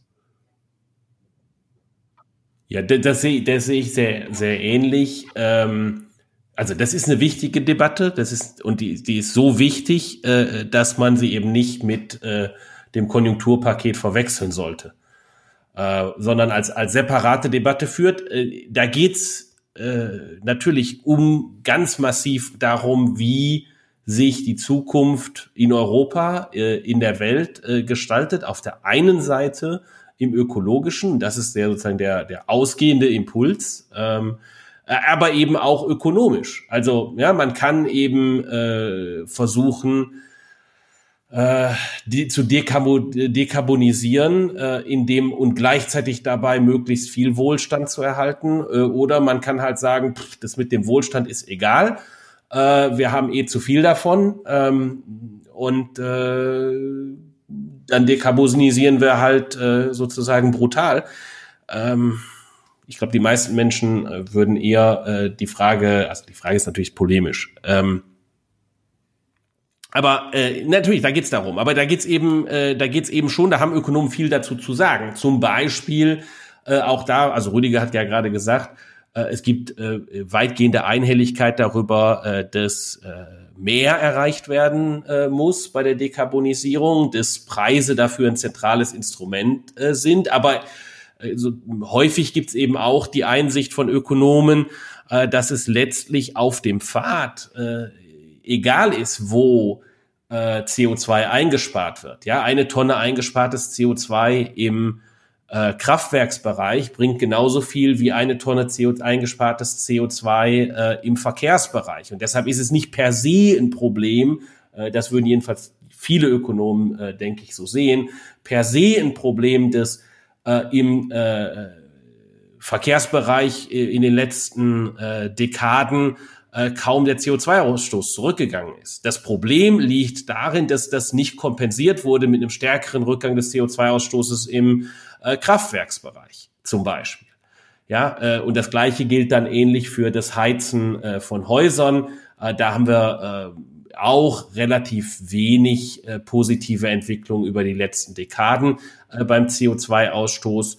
Ähm, und, und da muss man eben abwägen. Und dann ist eine äh, Lesart des Ganzen, zu der Ökonomen dann kommen, ist äh, zu sagen, ein einheitlicher Preis, abgesehen von der Frage von, ähm, äh, von, von elastizitätsverändernden Maßnahmen, ähm, ist eben ein einheitlicher Preis, äh, wenn man über den Preis geht, äh, von CO2 äh, die richtige Maßgabe. Ja, und deshalb äh, kann es halt sein, dass es überhaupt keine gute Idee ist, äh, zu sagen, ich möchte äh, im Verkehrssektor, weil den finde ich am besonders blödesten persönlich. Da möchte ich 100 Euro pro Tonne haben, aber der Handelspreis für CO2 im ähm, Kraftwerksbereich liegt bei 25 Euro pro Tonne. Das zeigt mir halt an, dass es ineffizient ist, äh, eben Wohlstandsvernichtung ist äh, im Verkehrssektor CO2 einzusparen, äh, wenn ich da diese Preisdifferenzen habe. Okay, aber gut, wir, wir werden einfach sehen, ob das Konjunkturpaket das tut, was es eigentlich vom Namen her auch soll, die Konjunktur stimulieren. Und ich glaube, wir haben jetzt auch so ziemlich die deutsche Situation in der, wir sind ja nun in der größten Pandemie der letzten 200 Jahre, ähm, wenn man das so, so ungefähr sieht und in einer sehr, sehr großen Rezession bleibt für mich noch am Abschluss die Frage, wie sieht's mit den Ländern des Südens, wie sieht's mit Afrika, mit Asien aus? Das ist natürlich in dieser großen, in der Großlage einfach ein bisschen untergegangen. Aber welche Entwicklungen müssen wir da befürchten? Sie hatten eine Episode eben über die entwicklungspolitischen Fragestellungen. Es sieht natürlich düster aus. Ähm, über ähm, Saudi-Arabien wird der Virus sicherlich nach Afrika kommen. Ähm, was kann man da erwarten? Vor allen Dingen auch die Frage, ist jetzt fünf Jahre her, aber kann es eine Flüchtlingswelle geben, die Corona-bedingt ist? Absolut, ja. Ja, absolut, ja. Also, ich, ich, also ich, wie ja. gesagt, das Positive, das einzig Positive für, für den afrikanischen Kontinent ist, dass er tatsächlich die Bevölkerung jünger ist und wir wissen, dass eben Alter eine große Rolle spielt, äh, was die was die Mortalität angeht äh, von Corona oder die Letalität von Corona angeht. Das ist, der, das ist das Einzige, äh, was ich mir so als Positivum äh, ausdenken kann. Alles andere, äh, Komorbiditäten, äh, schlechte intensivmedizinische Versorgung, allgemeine Armut, äh, äh, schlechte Staatskapazität, äh, sprechen tatsächlich leider gegen den afrikanischen Kontinent. Äh, und ähm, ja, man wird aus diesen Gründen dann halt auch wieder eine Flüchtlingswelle. Also die, aus, jetzt nicht vielleicht von Corona selber, aber dann eben die wirtschaftlichen Folgen, die daraus möglicherweise existieren, für den afrikanischen Kontinent kann durchaus wieder zu einer zu Flüchtlingswellen führen. Also das ist meine Befürchtung. Hier hinzu kommt ja noch ein anderes ökonomisches Thema. Ähm, wir haben ausgelöst jetzt durch, durch diese äh, Situation eine Diskussion darüber, äh, internationalen Handel entweder sogar aktiv staatlicherseits zu verringern, äh, oder ähm, impliz also oder äh, dadurch, dass äh, Unternehmen ähm, jetzt sehen, dass ihre internationalen Verflechtungen für sie äh, in solchen Krisenzeiten äh, sie angreifbar machen äh, oder eben wenig resilient machen. Und das kann natürlich durchaus auch mittelfristig äh, Probleme für die Länder äh, produzieren, die so langsam schaffen, den Anschluss äh, zu entwickeln, ja, die die eben äh, durchaus eine positive Entwicklung schon gemacht haben. Davon haben wir zu wenig äh, in, in Afrika äh, unterhalb der Sahara, ähm, aber eben doch auch einige Länder, die äh, angefangen haben, ganz äh, ordentliche Verbesserungen des Lebensstandards zu haben. Und dafür ist Handel ein ganz zentrales äh, Instrument. Also das wissen wir insbesondere aus der Entwicklung, äh, das äh, die, die Südasien gemacht hat, aber auch China. Ähm, Handel ist einfach äh, zentral für die wirtschaftliche Entwicklung und es ist ein ganz zentrales äh, Instrument auch äh, langfristig äh, Länder zu entwickeln, neben vielen anderen. Sozusagen Handel alleine tut es nicht, aber, äh, aber ohne Handel äh, bringen viele andere äh, Instrumente. Obwohl, da kann es auch. So, und, da würde ich schon äh, sagen, dass es auch gerade Afrika bei allen, bei allen Problemen, die man sehen kann, äh, finde ich schon, dass da auch eine Chance für Afrika gerade drin besteht. Denn bisher war eben Globalisierung vorbei, oft an Afrika, ja und äh, sehr auf Asien konzentriert, also und, und man kann sagen fast auf China konzentriert, die Werkbank, der Stichpunkt Werkbank der Welt. Ähm, äh, Im Sinne von der Vernunft, von der, sagen wir mal, diversifizierteren Globalisierung äh, was spricht denn eigentlich dagegen, wenn zum Beispiel medizinische, einfache medizinische Produkte, Masken zum Beispiel, aber auch Schutzkleidung, Face Shields und solche Sachen eben nicht nur in Asien hergestellt werden, sondern auch über die, anders über die Welt verteilt, ja. Also, äh, äh um eben dann besseren Schutz gegen eine Pandemie zu haben, die ja nie, die ja typischerweise nie gleichzeitig auftritt, an allen Orten gleichzeitig, sondern typischerweise versetzt. Und dann hat man nämlich eine ganz andere Chance, eben dann auch die seine Masken dann eben ja in Afrika produzieren zu lassen. Vielleicht eher noch eine Chance für den, für den Kontinent, der vielleicht dazwischen liegt, für Lateinamerika. Da gibt's ja sozusagen eine ganz gute äh, mittel einfache äh, äh, Basis für verarbeitendes Gewerbe. Warum soll man Masken nicht in, in in, in Chile, äh, Chile, Chile ist natürlich schon viel zu entwickeln, aber warum soll man Masken nicht in Peru herstellen, ja, zum Beispiel? Oder aber auch in bestimmten Ländern Afrikas. Also da, da sehe ich tatsächlich eine Chance, wenn man es klug anfängt. Äh, wie man das allerdings politisch organisiert, da habe ich auch noch keine äh, wirklich gute Vorstellung. Da müssen wir mal einen Handelspolitiker fragen. Aber im Prinzip sehe ich da sogar eher eine Chance, die vielleicht ein bisschen äh, auch wegnimmt von dieser massiven Konzentration und dieser Abhängigkeit, äh, äh, unsere Abhängigkeit von China in solchen Dingen.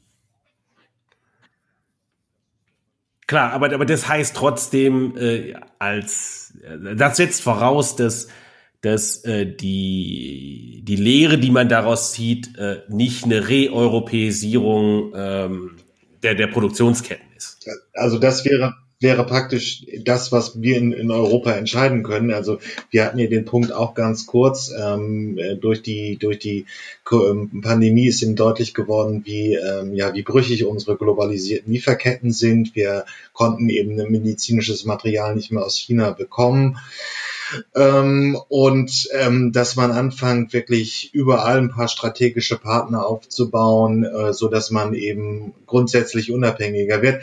Wenn man da noch eine Ebene draufpackt, ist es natürlich einfach, der Staat wird sich wahrscheinlich, bei meinen Zukunftsforschern höre ich es jetzt sehr häufig, drüber Gedanken machen, wie organisiert man das breiter, wie organisiert man das stabiler, also von vielen Zulieferern, die man weltweit hat, ähm, dass man eben nicht mehr so abhängig ist von einem Zentrum, von einem Cluster, und das wäre dann auch eine Chance für Südamerika, für Afrika. Ja, also warum soll zum Beispiel die EU, warum soll die EU Handelspolitik nicht jetzt sagen, okay, wir verschließen verschiedene, wir schließen verschiedene Kontrakte mit äh, lateinamerikanischen und afrikanischen Ländern. Da muss man natürlich gucken, dass die Länder einigermaßen stabil sind, dass sie das dann auch liefern können im Fall des Falles. Äh, über Maskenlieferungen, Schutzkleidungslieferungen, äh, in bestimmten Ländern Lateinamerikas kann ich mir vorstellen, kann man auch äh, vom technologischen Wissen äh, vermutlich Beratungsgeräte herstellen. Weiß ich jetzt nicht genau, müsste man Experte fragen, aber ich glaube nicht, dass das so, dass sie so technologisch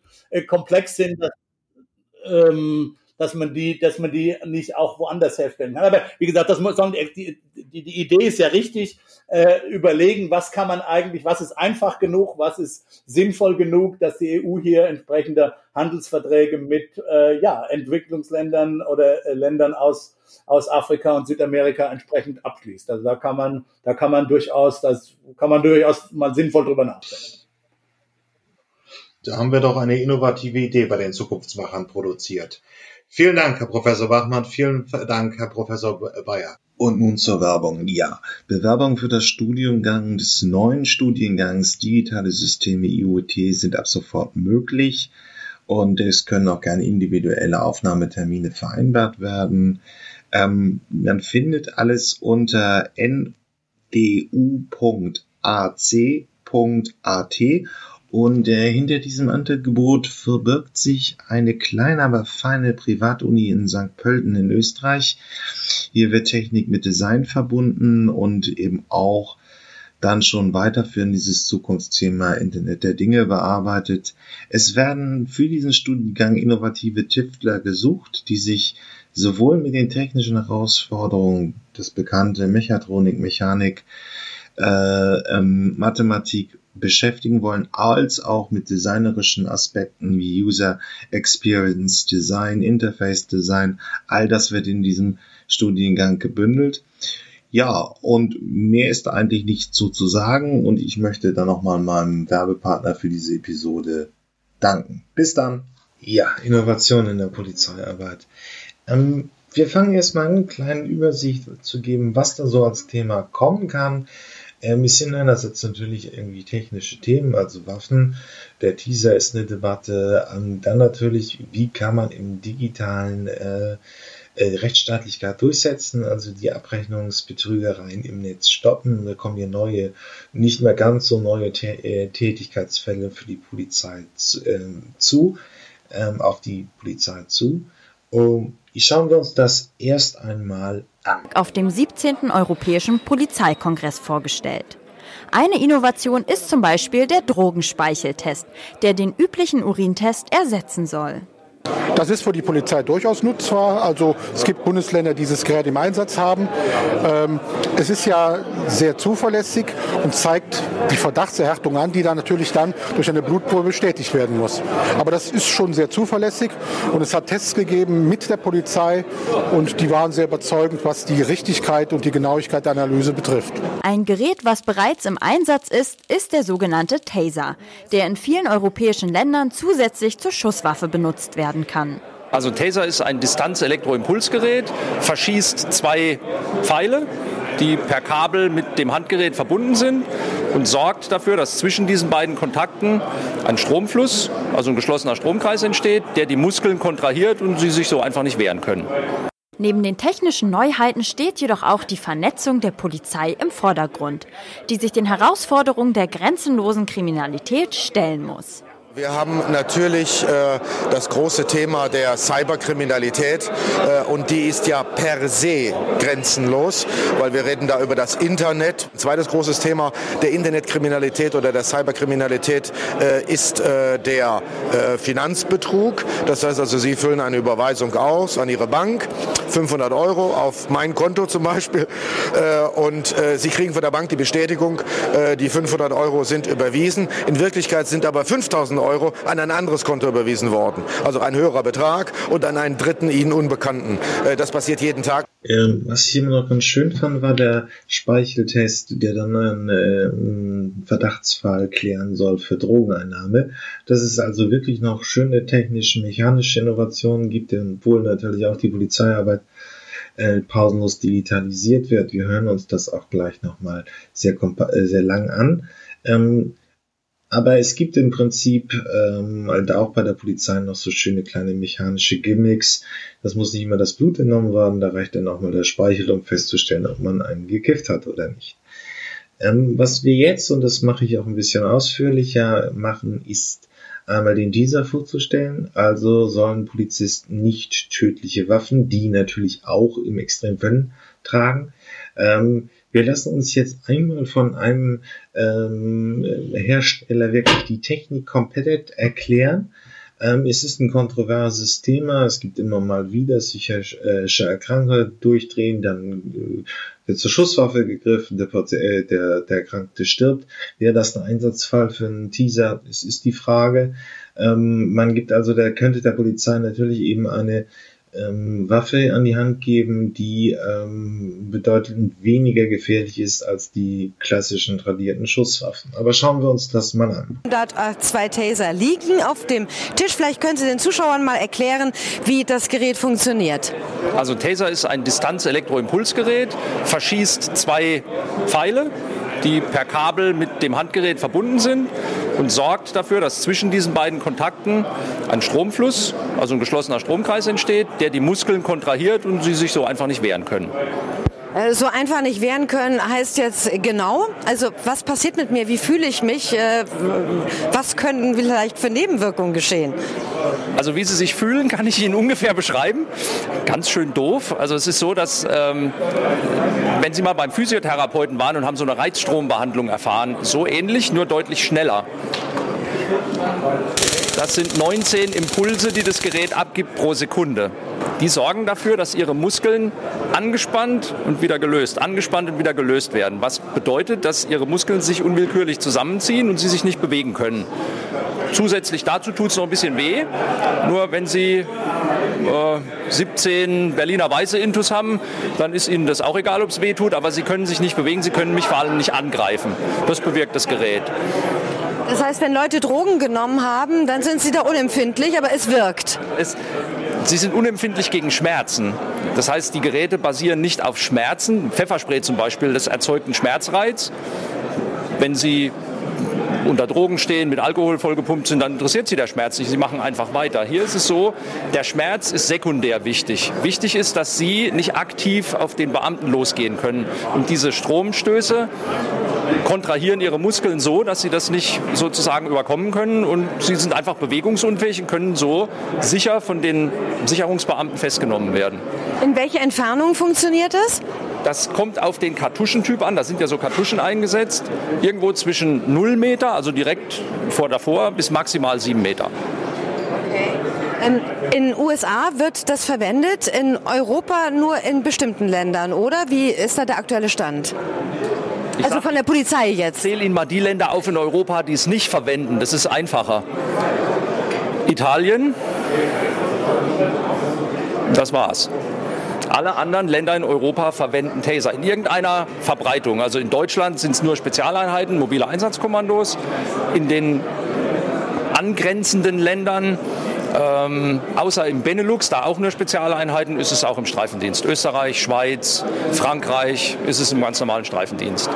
Gilt es denn als Waffe? Also wenn ich mir jetzt sowas privat kaufe, brauche ich dafür eine besondere Zulassung, eine besondere Erlaubnis? Das können Sie nicht privat kaufen. Das ist nach dem deutschen Waffengesetz als verbotener Gegenstand eingestuft.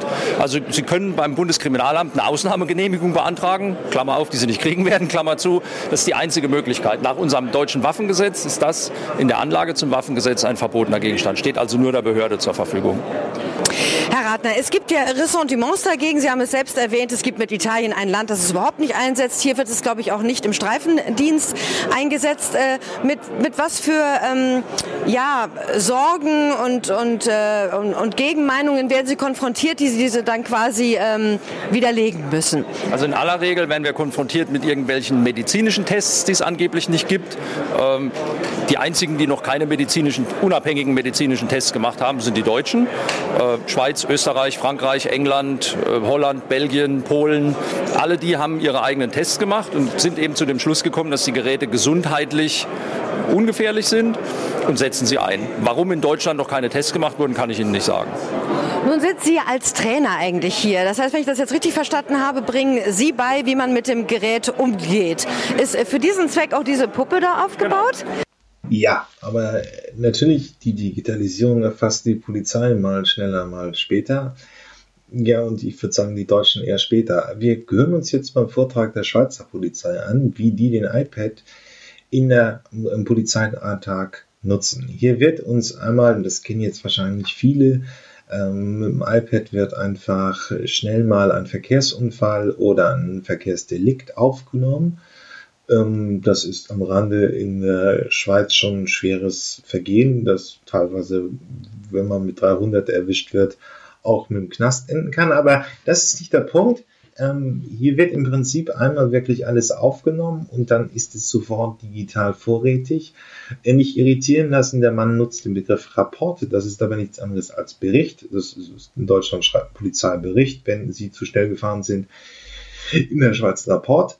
Ähm, und damit gibt es eben auch sehr viele statistische Ausmerkungsmöglichkeiten. Das kennt jetzt viele sicherlich auch aus dem Berufsalltag. Eben durch die Digitalisierung werden immer ständig neue Daten in irgendwelchen Prozessen erhoben und äh, verarbeitet und sind dann einfacher verarbeitet als digitaler ähm, ähm, Datensatz.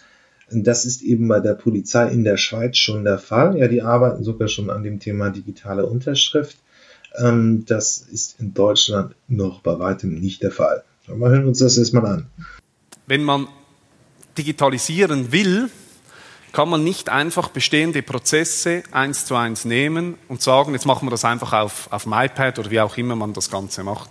Man muss ein bisschen mehr machen. Man muss rundherum schauen, dass da gibt es kulturelle Aspekte, da gibt es organisationale Aspekte, Prozesse, Formulare etc., die müssen zuerst vereinheitlicht sein, vereinfacht sein etc., bevor sie eigentlich in die Digitalisierung eintreten können, weil sonst ist ihre technische Lösung viel zu kompliziert und zu teuer. Und bis sie sie umgesetzt haben, ist sie eigentlich schon wieder, schon wieder äh, altbacken. Also sind wir eigentlich so vorgegangen, dass wir gesagt haben, wir nehmen die iPads, und dann haben wir einfach mal getestet. Wir haben erste rudimentäre Varianten von Formularen auf diese iPads portiert, die darauf getan und geschaut, die Frontsachbearbeiter uns gesagt haben, wie funktioniert was, wie geht es, wie, was können wir optimieren, etc. Wir haben aber auch überprüft, wie reagiert der Bürger, wenn der Polizist plötzlich mit dem iPad kommt ist heute eher normal, war aber vor zwei, drei Jahren eher noch ein, ein Luxusgerät. Und da war so ein bisschen die Frage, wie reagiert der Bürger darauf? Fliegen da irgendwelche iPads durch die Weltgeschichte herum oder was passiert mit den ganzen Themen? Wir haben das ausgewertet, verbessert und schlussendlich haben wir ähm, eigentlich die folgenden Voten, ist ein Auszug äh, aus den Voten, die wir erhalten haben. Die Richtung, welche die Polizei nun geht, ist endlich die richtige. War so ein Votum, das wir hatten. Etwas, das mich sehr gefreut hat, trotz meinen 60 Jahren, finde ich dies eine gute Sache. Das war, das war so ein, ein Polizist-Bauer-Kategorie, ähm, nämlich mit so den dicken Fingern, oder? Da müssen Sie zuerst das Zeug auch irgendwie treffen, das ist noch schwierig, aber der fand das gut. Und da gab es aber auch einen, der gesagt hat, für Arbeitsgebrauch in Bezug auf Rapporterstattung sehr unbefriedigend, der regelt jetzt den Verkehr auf einer Kreuzung. Das Problem haben wir auch gelöst. Was machen wir heute? Im Vergleich zu vorher, wir rücken immer noch an das Ereignis aus, oder? Also wir schaffen es nicht äh, mit Emma, dass die virtuell vor Ort geht, sondern wir gehen immer noch physisch vor Ort. Da genießen sie unsere Dienstleistung immer noch in Persona, wenn wir kommen. Ähm, und wir machen aber die Dateneingabe direkt vor Ort, geben alles ins System ein und sind dann auch wieder frei für den nächsten Einsatz. Ob es nun das Büsi auf dem Baum ist oder vielleicht auch etwas Wichtiges, je nachdem. Wir haben einfach viel mehr Zeit, die Leute sind viel weniger beschäftigt mit administrativen Arbeiten. Und wir entwickeln das Ding und das Thema ständig weiter, weil Stillstand, das ist ein altbackener Spruch, aber es stimmt halt trotzdem, Stillstand ist Rückschritt. Wir müssen da vorwärts machen. So ein bisschen ein Zahlenüberblick, was wir heute machen. Wir haben rund, äh, die letzte Datenaufnahme habe ich im Mai gemacht, 100.000 äh, mit dem iPad erfasste Rapporte wir schreiben etwa 97 Prozent der Verkehrsunfälle mit dem iPad. Also es sind alle minus diejenigen, die auf dem Polizeiposten zur Anzeige gebracht werden. Klassischerweise ist das ein Parkschaden. Wenn Ihnen irgendjemand im Parkhaus ins Auto gefahren ist und sich nicht gemeldet hat, dann melden Sie das auf dem Polizeiposten und die werden nicht mit dem iPad geschrieben, die anderen schon. Dann drei Viertel aller Einbruchdiebstähle werden mit dem iPad erfasst und etwa zwei Drittel äh, aller Anzeigen im Straßenverkehr. Der Grund, weshalb wir nur zwei Drittel der Anzeigen im Straßenverkehr mit dem iPad aufnehmen, liegt vor allem daran, dass wir immer noch einen Medienbruch haben. Wir haben einen Medienbruch überall dort, wo wir eine Originalunterschrift brauchen. Müssen wir immer noch ein Papierformular nebenbei ausfüllen lassen. Und der Gesetzgeber der in Bern sitzt, aber das ist Zufall, oder? Der, sitzt einfach in Bern, das ist einfach so, oder? Ähm, und der Gesetzgeber ist da jeweils nicht so schnell, dass er Lösungen bereitstellt, die A, innerhalb der Frist kommen, also innerhalb einer sinnvollen Zeitspanne kommen und B, vor allem, die auch noch pragmatisch sind. Das heißt, auch hier mussten wir uns etwas überlegen und dazu komme ich noch später im Bereich der digitalisierten Unterschrift. So, jetzt habe ich mal so ein bisschen den Rahmen gebildet und das Ziel wäre jetzt, Ihnen kurz zu zeigen, wie wir heute so eine Verkehrsunfallaufnahme ausgestalten, wie wir das machen. Wenn wir einen Unfall aufnehmen, dann haben wir eigentlich genau diese Formulare früher in Papierform gehabt. Haben wir nichts, eigentlich haben wir nichts Neues erfunden. Es gibt ein Blatt mit allgemeinen Unfallangaben, ein Blatt mit Unfallhergangsskizze und da gibt es meistens, meistens beteiligte Objekte, das sind Fahrzeuge und darin sitzende Personen. Solange wir noch keine autonom fahrende Fahrzeuge haben, sitzen da immer noch Menschen, Menschen darin.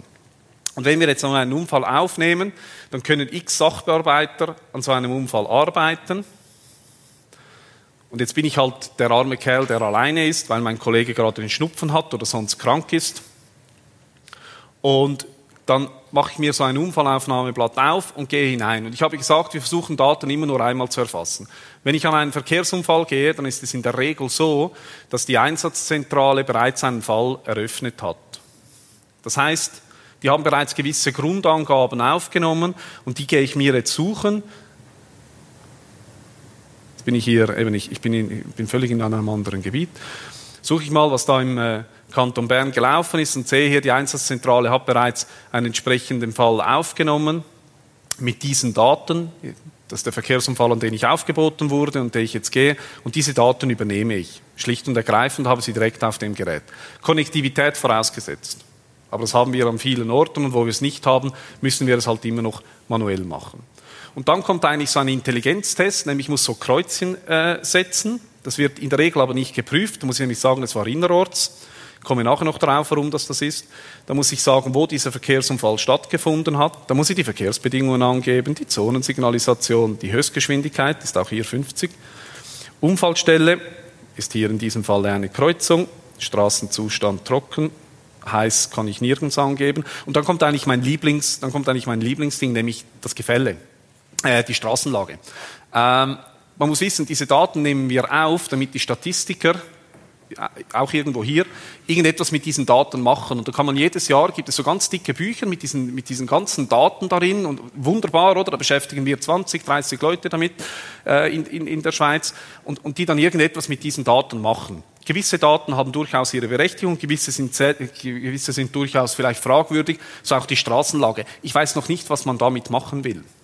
Oder eine Konsequenz. Ich bin ziemlich sicher, dass weniger Unfälle in einer Steigung passieren und viel mehr in der Ebene.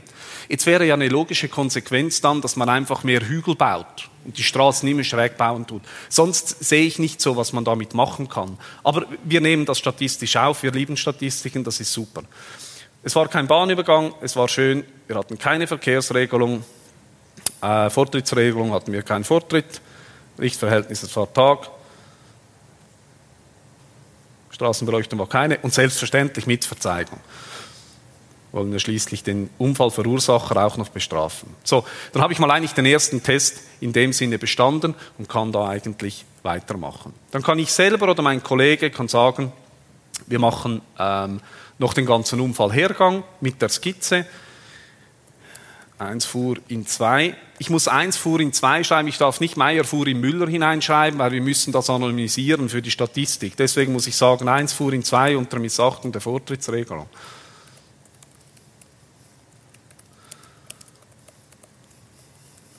So, irgendwie so. Vielleicht schreibe ich noch ein bisschen mehr, aber so im Wesentlichen sollte das genügen.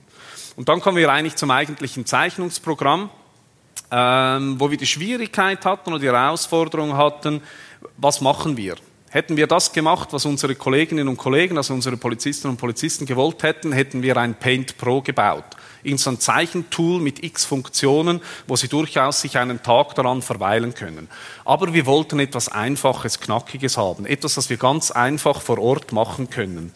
Und wir mussten unsere Polizistinnen auch vor ihren Vorgesetzten schützen. Es gibt so Vorgesetzte, die gerne so Skizzen mit Maßstab haben, oder? So ein Maßstab, detailgetreu, ganz genau. Und wenn irgendwo dann der Fußgängerstreifen halt ein bisschen schräg war, dann er macht doch das nochmals, oder? Sieht nicht so schön aus. Und, und hier wollten wir das nicht, weil schlussendlich brauchen wir die Skizze nur, um zu verstehen, was passiert ist. Es ist so visuelle Unterstützung für das, was ich vorher textlich aufgenommen habe. Also will ich etwas Einfaches haben. So, das heißt, ich mache hier mal eine Linie, versuche mal eine Straße zu machen und bitte verzeihen Sie mir, ich, ich hatte im Zeichen ein ungenügend, also in der Musik auch, aber Zeichnen war noch schlimmer. Ähm, unsere Polizistinnen können das etwas besser als ich, aber ich suche die Situation trotzdem zu zeichnen. So. Ja, das, das sollte Straßen darstellen, im Übrigen, für die, die es nicht sehen. Haben wir hier Straßen. So. Dann habe ich hier keinen Vortritt. Man möge mir jetzt sagen, das muss ich gar nicht, müsste ich gar nicht so machen, weil es ist ja sowieso Rechtsvortritt. Aber ich mache es jetzt trotzdem. Manchmal muss man den Autofahrern auch helfen, sind ja nicht immer alle so extrem begabt. Dann die einen ein bisschen weniger, aber das dürften Sie auch kennen. So, mache ich hier noch einen Fußgängerstreifen. Ist ein bisschen kurz geraten, aber es sollte eigentlich trotzdem gehen. Was machen wir dann da noch? Da noch ein Gebäude hin. So, irgendwie so. Damit also grob unsere Unfallsituation. Dann mache ich Folgendes.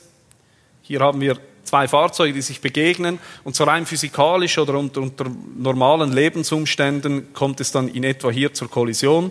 Wenn zwei Fahrzeuge hier das gleiche tun, also habe ich hier meine Kollisionsstelle. Dann brauchen wir immer den Nordpfeil, das ist ganz wichtig. Jetzt ist es tatsächlich so, dass hier Norden oben ist, ähm, in dem Fall, aber ich, ich, könnte auch Norden verschieben. Ich könnte auch sagen, das gefällt mir nicht, ich will jetzt Norden woanders haben, dann kann ich das so einzeichnen, geht auch. Dann sind wir hier an der Kochergasse.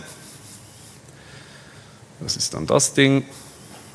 Dann ist das die, das Münzgraben.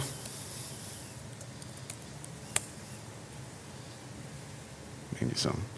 Schreibe ich da meine Straßen an. Da muss ich noch die Objekte, die ich vorher erwähnt habe, eins und dann vielleicht noch Objekt 2 hier.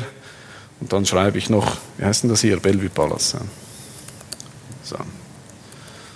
Dann haben wir da einen Verkehrsunfall beim Hotel Bellevue Palace simuliert. Das Bellevue Palace ist wichtig, deswegen groß. So. Und so in etwa nehme ich dann eine Unfallskizze auf, auch etwa in dem Tempo. Also die einen sind noch etwas schneller, die können das noch etwas schöner machen und etwas besser machen als ich.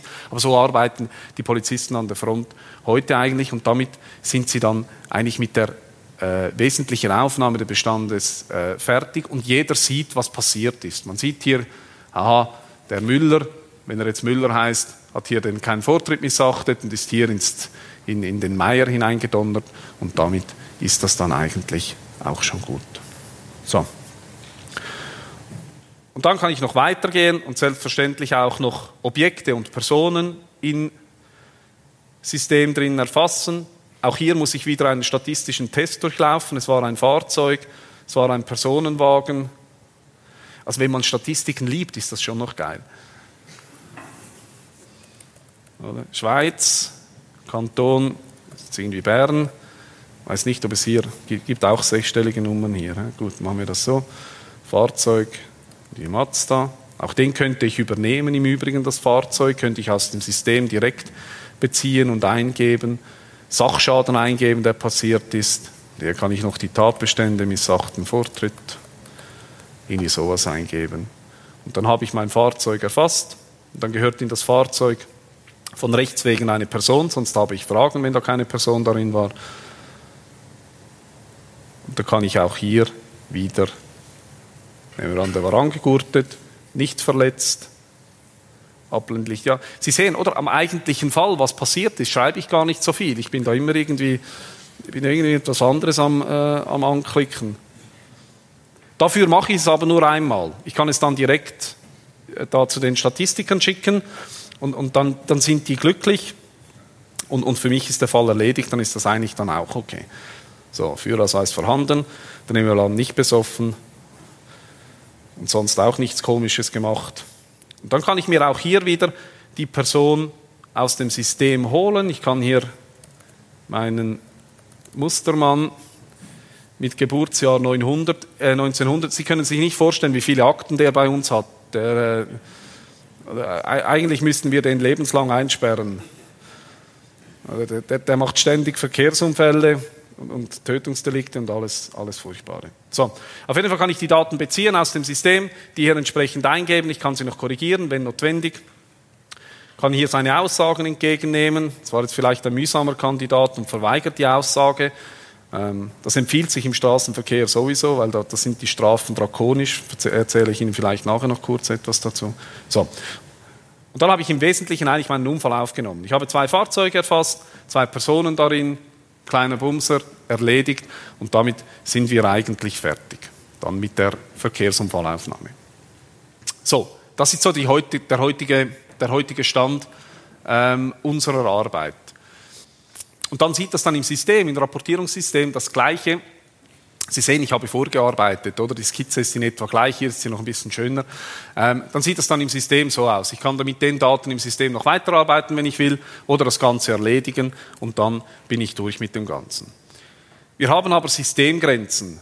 Die Systemgrenzen ist eben die Unterschrift. Überall, wo ich irgendein Dokument noch unterschreiben muss, fülle ich noch sein elendes Papierformular aus. Und damit können wir den digitalen Workflow eigentlich nicht von A bis Z sauber durchziehen und müssen immer noch irgendwelche Figinen machen. Aber dazu sind wir jetzt in einem Pilotbetrieb mit der digitalisierten Unterschrift, wo wir gesagt haben, ähm, hat es viele Juristen hier? Nicht so viele und sonst outen die sich nicht, ist auch okay. Ähm, die, bei den Juristen ist eigentlich immer das Problem, ähm, jeder Jurist kann Ihnen sagen, warum etwas nicht geht. Und wenn Sie zehn Juristen fragen, dann können Ihnen neun ganz viele Gründe sagen, warum etwas nicht geht. Aber die Kunst ist, den einen zu finden, der die Gründe findet, warum man es eben doch machen könnte. Also haben wir jemanden gesucht, mit dem Auftrag quasi, sagen uns mal, wie wir vielleicht in der Strafprozessordnung mit der digitalisierten Unterschrift arbeiten könnten. Und, und der ist dann erstaunlicherweise zum Resultat gekommen, war ja auch der Auftrag, ähm, dass das tatsächlich geht. Das heißt, was wir jetzt heute machen, am Austesten sind, ist eigentlich ein Thema mit ähm, digitalisierter Unterschrift. Das heißt, wenn Sie heute angehalten werden, wenn Sie rechts auf einer Autobahn überholen, dann, dann wird das einmal schweineteuer. Dann geben Sie mal den Führerausweis ab, aber wir können das Ganze vor Ort sofort digital erledigen, sehr zu Ihrer Freude. Ich empfehle Ihnen im Übrigen, ich empfehle Ihnen im Übrigen, oder überlegen Sie sich das, zu schnell fahren, rechts überholen und solche Dinge, die lohnen sich nicht gehen Sie einbrechen. Das ist viel besser. Kriegen Sie eine bedingte Gefängnisstrafe, in der Regel eine Buße von 500 Franken und dann können Sie eigentlich wieder gehen. Beim Fahren wird das Schweine teuer. Wenn Sie viel zu schnell sind, nehmen wir Ihnen Lamborghini und Maserati und was Sie da alles haben, nehmen wir Ihnen weg. Und wenn Sie noch Pech haben, sperren wir Sie sogar noch ein. Also Straßenverkehr in der Schweiz, ein überhaupt nicht lukratives Geschäft für den Autofahrer, für die gewisse äh, Wegelagererchor, aber durchaus. So. Hier habe ich in etwa die gleiche ähm, Sie merken, ich bezahle hin und wieder auch Bußen. Das ist, so, das ist halt so der Punkt, oder? Ähm, ich habe genau die gleichen äh, Daten, die ich, die, oder der gleiche Mechanismus, wie ich Daten aufnehme. Ähm, ich kann hier wieder der Mustermann, der, jetzt ist der, hat er rechts überholt auf der Autobahn, ich sage es, den sollte man eigentlich aus dem Verkehr ziehen. Kann ich die ganzen Daten erfassen, genau gleich wie sonst bei irgendeinem Rapport. Aber schlussendlich ist eigentlich die Änderung, dass ich direkt die Kurzbefragung, und da machen wir nicht stündige Befragungen, sondern eigentlich nur kurz, im, im, Prinzip will ich ja nur von Ihnen hören, ja, ich habe rechts überholt und dann ist eigentlich gut, ist erledigt, kann ich meinen Rapport abschließen und Sie werden bestraft. Wenn ich das dann machen will, kann ich sagen, so, Beginn der Einvernahme jetzt, dann selbstverständlich halte ich Ihnen Ihre Rechte vor, und wenn Sie das so hören, haben Sie wirklich das Gefühl, Sie müssen ins Gefängnis, oder? Weil, weil Sie haben dann ganz viele Rechte und was Sie alles nicht tun sollten. Dann können Sie sagen, habe ich verstanden. Ja, ja. Dann ist noch der Vorhalt, was genau vorgeworfen wird. Sie haben auf der Fahrt, als Sie an dieses Referat gekommen sind, auf der 1 in Bern, ähm, ein vor Ihnen fahrendes Fahrzeug rechts überholt.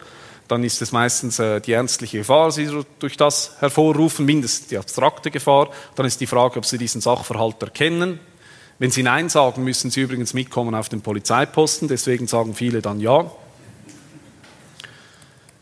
ich war in Eile und da kann ich Ihnen noch weitere individuelle Fragen stellen, sage ich Ihnen, es gibt eine Rapporterstattung an die Untersuchungsbehörde. Dann will ich noch Ihre finanziellen Verhältnisse wissen, oder? Jetzt sind Sie da vielleicht Consultant bei der Spol AG in einem Durchschnittspensum von 120 Prozent, haben dafür einen astronomisch hohen Lohn, keine Zeit für Partnerschaften und so weiter. Wir würden da Ihre Vermögenssituation eigentlich das Ganze dann äh, aufnehmen. Irgendwann sind wir dann da fertig Und jetzt kommen wir zum Unterschriftsteil, zum eigentlichen Inhalt des Ganzen. Da dürfen Sie Ihre, Ihre Befragung noch einmal durchlesen, wenn Sie so hier machen. Wenn Sie dann Änderungen wollen, ändern wir das selbstverständlich. Wenn Sie sagen, nein, ist okay, ich unterschreibe. Sie sehen, oder? Es wird sogar der Ort mitgezeichnet, wo wir das Ganze aufnehmen. Können Sie hier unterschreiben. Und unsere Lösung ist ein bisschen besser als die der Post. Ich mache bei der Post nur noch 3x, weil ich erkenne meine Unterschrift sowieso nicht. Hier bringen Sie die Unterschrift so hin, dass Sie sie erkennen. Dann können beide unterschreiben, irgendetwas auf dem Dokument, und dann ist die Einvernahme so gesperrt, kann ins System eingegeben werden, weitergeleitet werden, und dann schauen wir mal, was die Gerichte dann dazu sagen, ob die auch so fortschrittlich sind, wie wir dies gerne hätten in dem Bereich drin. Das ist in etwa eigentlich nächste, der nächste Schritt, den wir hier äh, machen mit der digitalisierten äh, Unterschrift in dem Bereich. Da sind wir am Pilotieren. Da haben wir das Einverständnis der äh, Oberstaatsanwaltschaft im Kanton Zürich, wo wir das Ganze aufnehmen. Und jetzt müssen wir schauen, wie die, wie die, Gerichte, wie die Gerichtspraxis ist. Weil, was wir versucht haben, wir wollten eigentlich vorgängig zu den Gerichten gehen und die fragen, schaut mal, wir haben da eine coole Idee. Was sagt ihr dazu? Und was machen die Gerichte? Die sagen, oh, wir brauchen einen konkreten Fall, sonst sagen wir nichts. Und dann beurteilen die das im konkreten Fall. Also muss ich den. Das war's für den ersten Aufschlag in Sachen Polizeiarbeit. Wir schauen mal an, was es da auch noch in Zukunft äh, in Sachen Innovation und Atmungsphäre so gibt. Äh, Innovation in der Entwicklungshilfezusammenarbeit. Ähm, dazu müssen wir jetzt erstmal ein bisschen die Grundlagen klären, denn das Thema ist äh, leider auch in den letzten zehn Jahren noch nicht so gut wie von der medialen Landkarte verschwunden. Und äh, da müssen wir ein bisschen auffrischen, was es eigentlich auf europäischer Ebene damit geht, darum geht, was ist Entwicklungshilfe.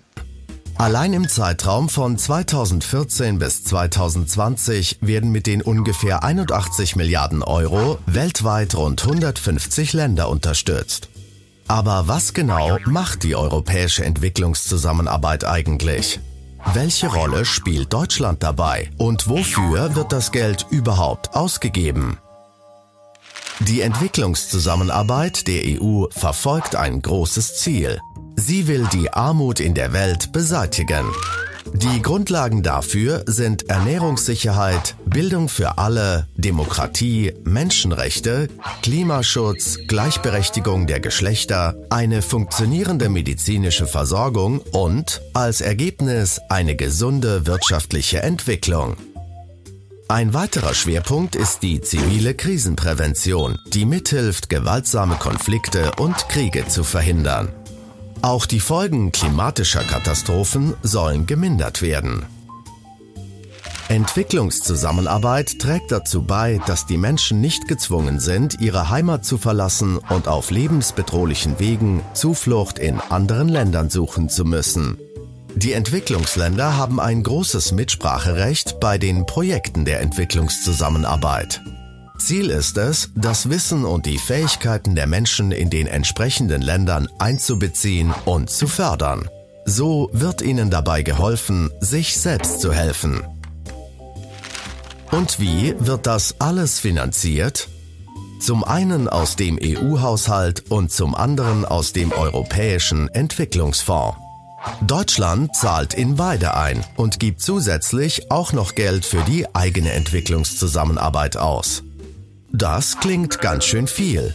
Zusammengerechnet betragen Deutschlands Ausgaben für die Entwicklungszusammenarbeit pro Jahr jedoch nur 0,4 der eigentlich zugesagten 0,7 Prozent des Bruttonationaleinkommens. Ganz im Gegensatz zu Großbritannien, Schweden, Dänemark und Luxemburg, die das Ziel von 0,7 Prozent erreicht haben. Damit die Entwicklungszusammenarbeit wirklich funktioniert, müssen die finanziellen Verpflichtungen eingehalten werden.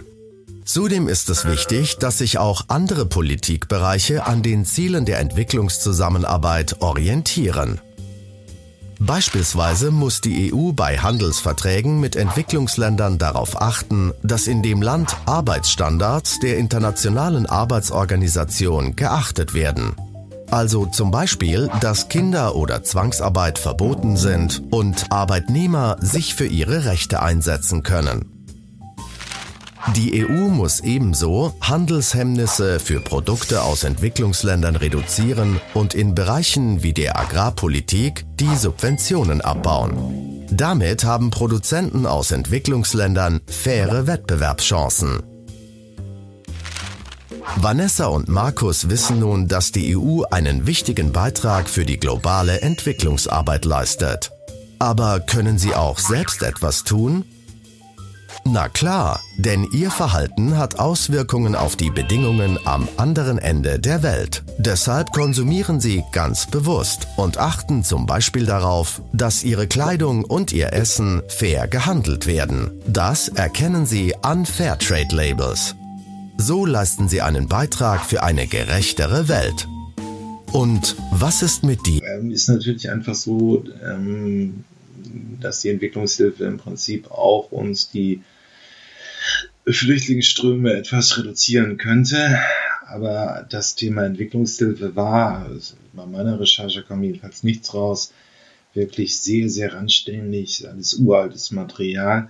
Aber wir hören uns einfach mal an, was der Geschäftsführer von Nashoga äh, dazu meint, wohin ein, neu, irgendwie ein neues Verständnis von Entwicklungshilfe sein sollte. Also, dass man ähm, eben auch die Zivilgesellschaft und die Unternehmerschaft in den Empfängerländern mitdenken sollte. Was mich interessiert am Begriff Innovation ist, was eigentlich heute anders ist als vor 20, 100, 500 Jahren daran. Also warum reden wir heute so viel darüber? Und für ein Unternehmen wie dieses hier ist es natürlich entscheidend, den Horizont für das eigene Handeln plötzlich nicht mehr in 20, 30, 40, 50 Jahren zu sehen, sondern wo man innerhalb von wenigen Jahren Hunderttausende, Millionen Menschen aus einer Rolle als Kunden, als Empfänger eines Produktes hinübernimmt in eine Rolle als Co-Kreatoren, als Mitmacher im Markt, als Mitunternehmen an einem Markt. Hinter den meisten großen sozialen Veränderungen steckt am Anfang eine Unternehmerpersönlichkeit und die muss man sehr aktiv finden. Und wenn man der am Anfang äh, die Unterstützung geben würde, die wir Unternehmerpersönlichkeiten aus der Wirtschaft wie natürlich geben, was wäre das für ein Hebel für Veränderungen? Es gibt ein System, in dem wir auf technische, kommerzielle Neuerungen fokussiert sind, traditionellerweise. Und es gibt ein anderes System, das wir auch anders bewirtschaften, in dem wir uns anders verhalten, das auf die, ähm, das auf die Erfüllung sozialer Notstände reagiert. Und das Interessante ist, dass diese beiden traditionellerweise getrennt organisierten Systeme mittlerweile fast identisch geworden sind. ja, schon vor zehn Jahren hat ähm, der damalige Entwicklungshilfeminister Dirk Niebel, auch eine sehr schillernde Persönlichkeit der FDP, einen Innovationsbeirat in, in, aus der Tafel gehoben für Entwicklungshilfe Zusammenarbeit, wo er unternehmerisches Denken und vor allen Dingen kürzere Entscheidungsprozesse ein bisschen fördern wollte. Also das Thema meiner Arbeitsgruppe war die Zivilgesellschaft und ich glaube, dass die Zivilgesellschaft einfach eine viel, viel stärkere Rolle zukünftig in der Entwicklungszusammenarbeit äh, spielen muss. Es waren andere Vertreter von zivilgesellschaftlichen Organisationen, der Kirchen, äh, da aber auch eben aus, aus der staatlichen Entwicklungszusammenarbeit. Wir haben sehr lebhaft, bisschen hitzig äh, teilweise auch äh, diskutiert. Ich hoffe, dass sich diese Art von Arbeit eben auch fortsetzt, denn äh, meine Erfahrung ist als normaler Bürger, dass in der Politik unglaublich viel geredet wird und äh, wenig umgesetzt wird oder es immer sehr lange dauert und äh, dass diese schnelle, ähm, dieses schnelle Vorgehen eben auch in dem Beirat dann stattfinden wird und wir zu schnell zu Zielen und umsetzbaren Projekten kommen.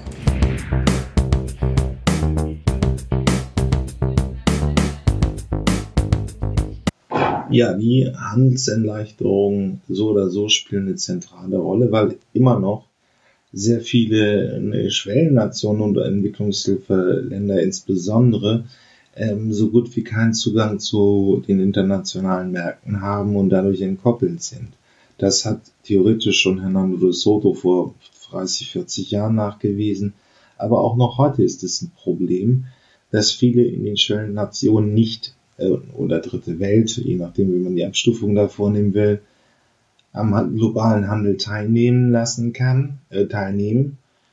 Ja, und äh, dadurch bleiben sie so arm, wie sie sind. Wir schauen mal, was das Bundesministerium für Entwicklungshilfe da sich hat einfallen lassen. Warum profitieren viele Entwicklungsländer bislang noch nicht vom internationalen Handel? Dafür gibt es viele Gründe. Im Abbau von Zöllen gab es zwar große Fortschritte, weiterhin erschweren jedoch oft Handelsbarrieren den Zugang zu internationalen Märkten. Produzenten haben oft Schwierigkeiten, ihre Waren zu exportieren und somit ihren Absatz zu steigern. Chancen und Potenziale für wirtschaftliches Wachstum und Beschäftigung werden nicht genutzt. Ein Bauer in Zentralasien produziert Aprikosen. Im eigenen Land kann er die Aprikosen nur für sehr wenig Geld verkaufen, da es viele Aprikosenbauern gibt. Auf internationalen Märkten könnte er mehr Aprikosen zu höheren Preisen verkaufen. Vor allem zwei Hindernisse erschweren dies.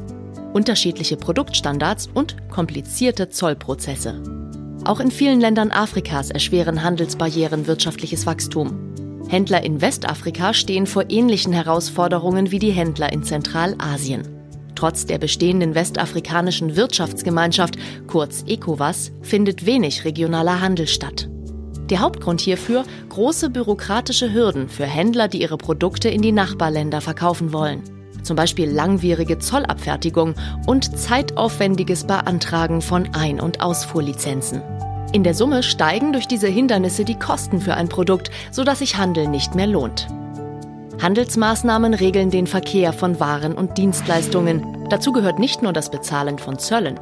Vielmehr wird an den Grenzen auch überprüft, ob eine Ware eingeführt werden darf, zum Beispiel um Verbraucher zu schützen und nationale Gesetze einzuhalten. In Entwicklungs- und Schwellenländern schränken komplizierte nicht-tarifäre Hindernisse den Handel oft unnötig ein.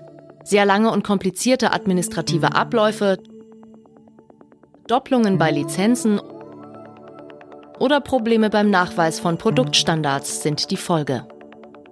Trade Facilitation setzt hier an und versucht unnötige Barrieren abzubauen und alle notwendigen Prozesse zu vereinfachen. Das Ziel ist, grenzüberschreitenden Handel schneller, weniger bürokratisch und transparenter zu machen. Somit senkt Trade Facilitation Handelskosten und steigert die Wettbewerbsfähigkeit von Gütern aus Entwicklungsländern auf internationalen Märkten. Deutschland hat als Gründungsmitglied der EU und als eine der international führenden Handelsnationen vielfältige Erfahrung im Abbau von Handelsbarrieren und in der Integration in regionale und internationale Märkte. Aus diesen Erfahrungen hat die deutsche Entwicklungszusammenarbeit für ihre Partner einen umfassenden Ansatz im Bereich Trade Facilitation entwickelt. Wichtig ist, möglichst alle relevanten Akteure müssen einbezogen werden.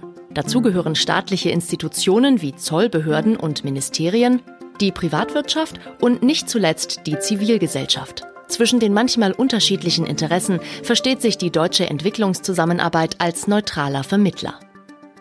Entsprechend vielfältig sind die Maßnahmen im Bereich Trade Facilitation. Sie lassen sich in fünf Bereiche zusammenfassen. Politikberatung zu Trade Facilitation. Die Vernetzung von Akteuren in diesem Bereich. Beratung und technische Unterstützung in der Vereinfachung von Zollprozessen. Beratung im Bereich Regulierung von Qualitäts- und Sicherheitsstandards. Sowie Beratung zu Transport, Regulierung und Infrastruktur.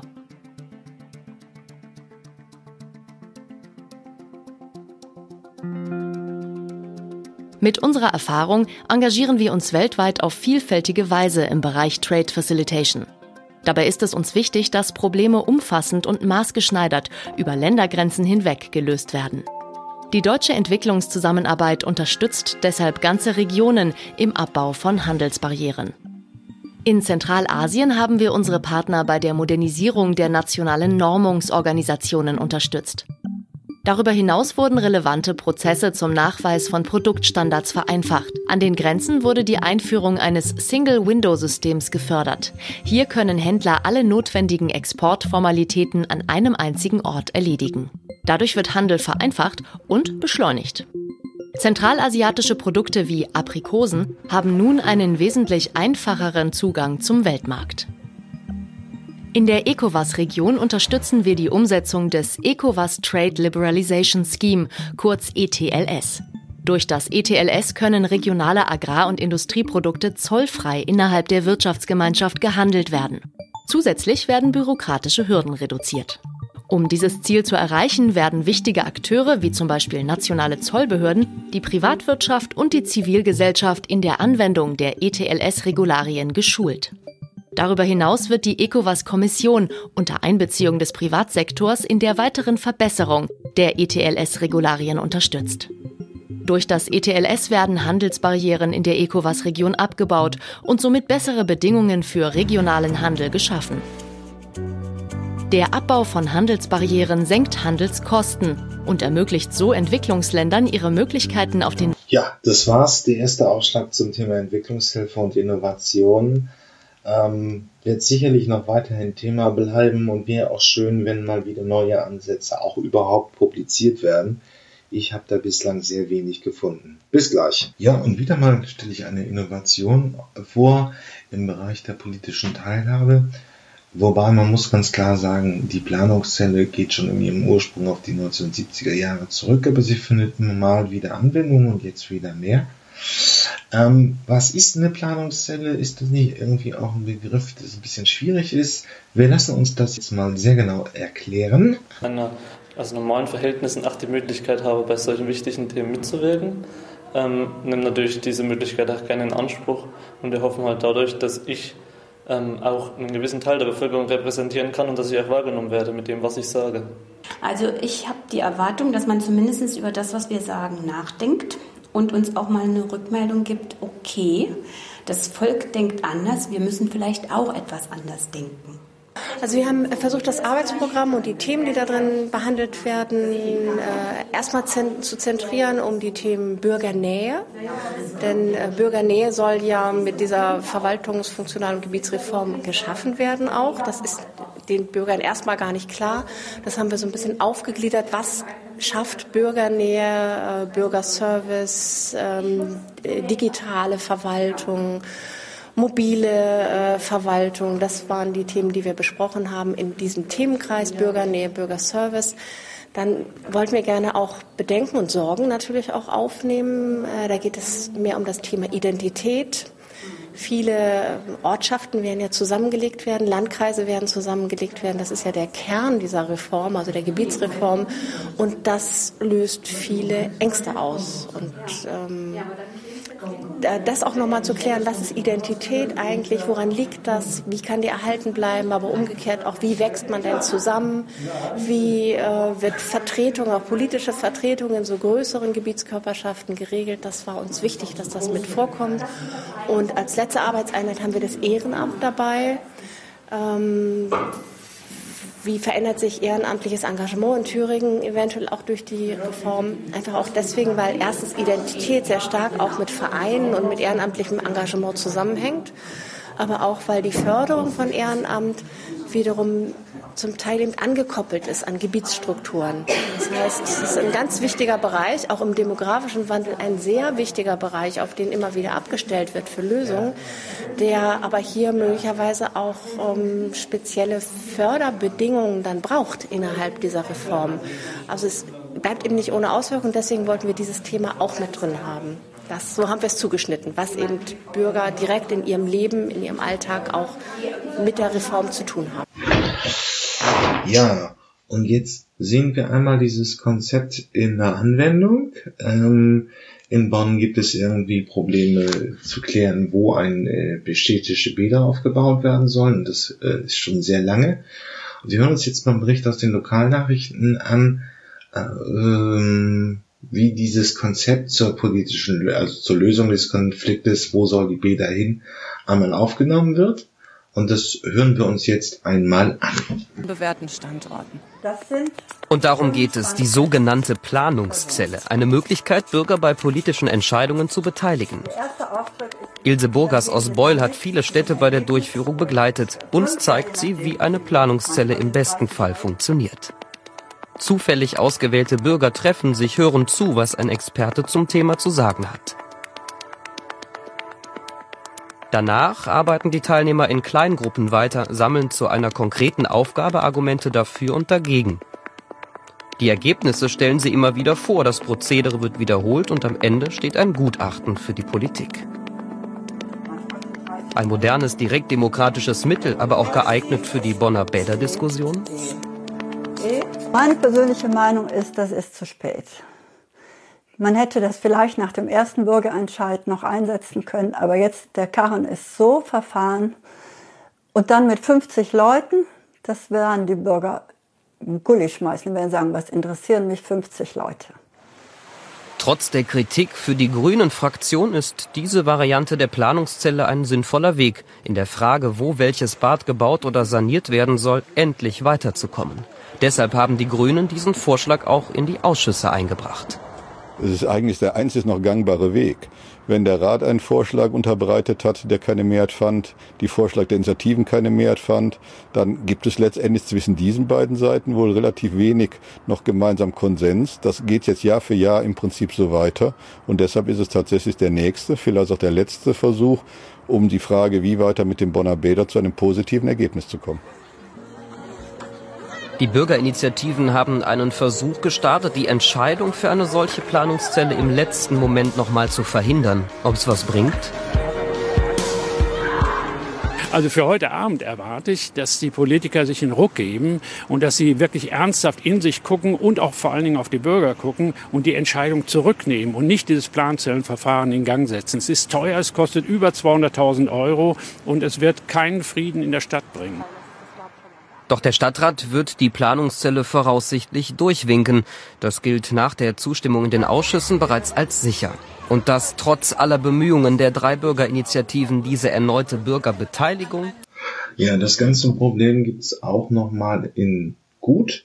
Also hier, wie ich habe ein Beispiel aus Bocholt gefunden, wo die ähm, Planungszelle positiv aufgenommen worden ist. Aber da waren die politischen Probleme auch nicht so verkantet wie bei der Bäderfrage in Bonn. Aber es gibt auch positive Stimmen zu diesem zu dieser neu oder wiederentdeckten Möglichkeit zur politischen Teilhabe. Es gibt viele gute Ideen, die das Leben in Bocholt noch lebenswerter machen. Ein umweltfreundliches Mobilitätskonzept, mehr Übersicht im Schilderwald, eine bessere Taktung des Busverkehrs, eine teilweise Überdachung der Innenstadt. In sogenannten Planungszellen diskutierten zufällig ausgewählte Bürgerinnen und Bürger im Rahmen des Wettbewerbs Zukunftsstadt, wie sie sich die Zukunft der Stadt Bocholt vorstellen. Wir haben auch 25 Stakeholder in einer Gruppe. Das heißt, wir haben jetzt im Moment, ich glaube, 50 Bürgerinnen und Bürger und 25 Interessensvertreter. Deutsches Rotes Kreuz, aber auch die einzelnen Parteien, CDU, SPD und die Stadtpartei Bocholt sind mit dabei und beratschlagen über die gleichen Inhalte wie die anderen Bürger. Sie beschäftigten sich mit Themen wie Wirtschaft, Kultur, Bildung und Wohnraumplanung und wurden dabei von verschiedenen Experten unterstützt. Sie diskutierten in kleinen Gruppen,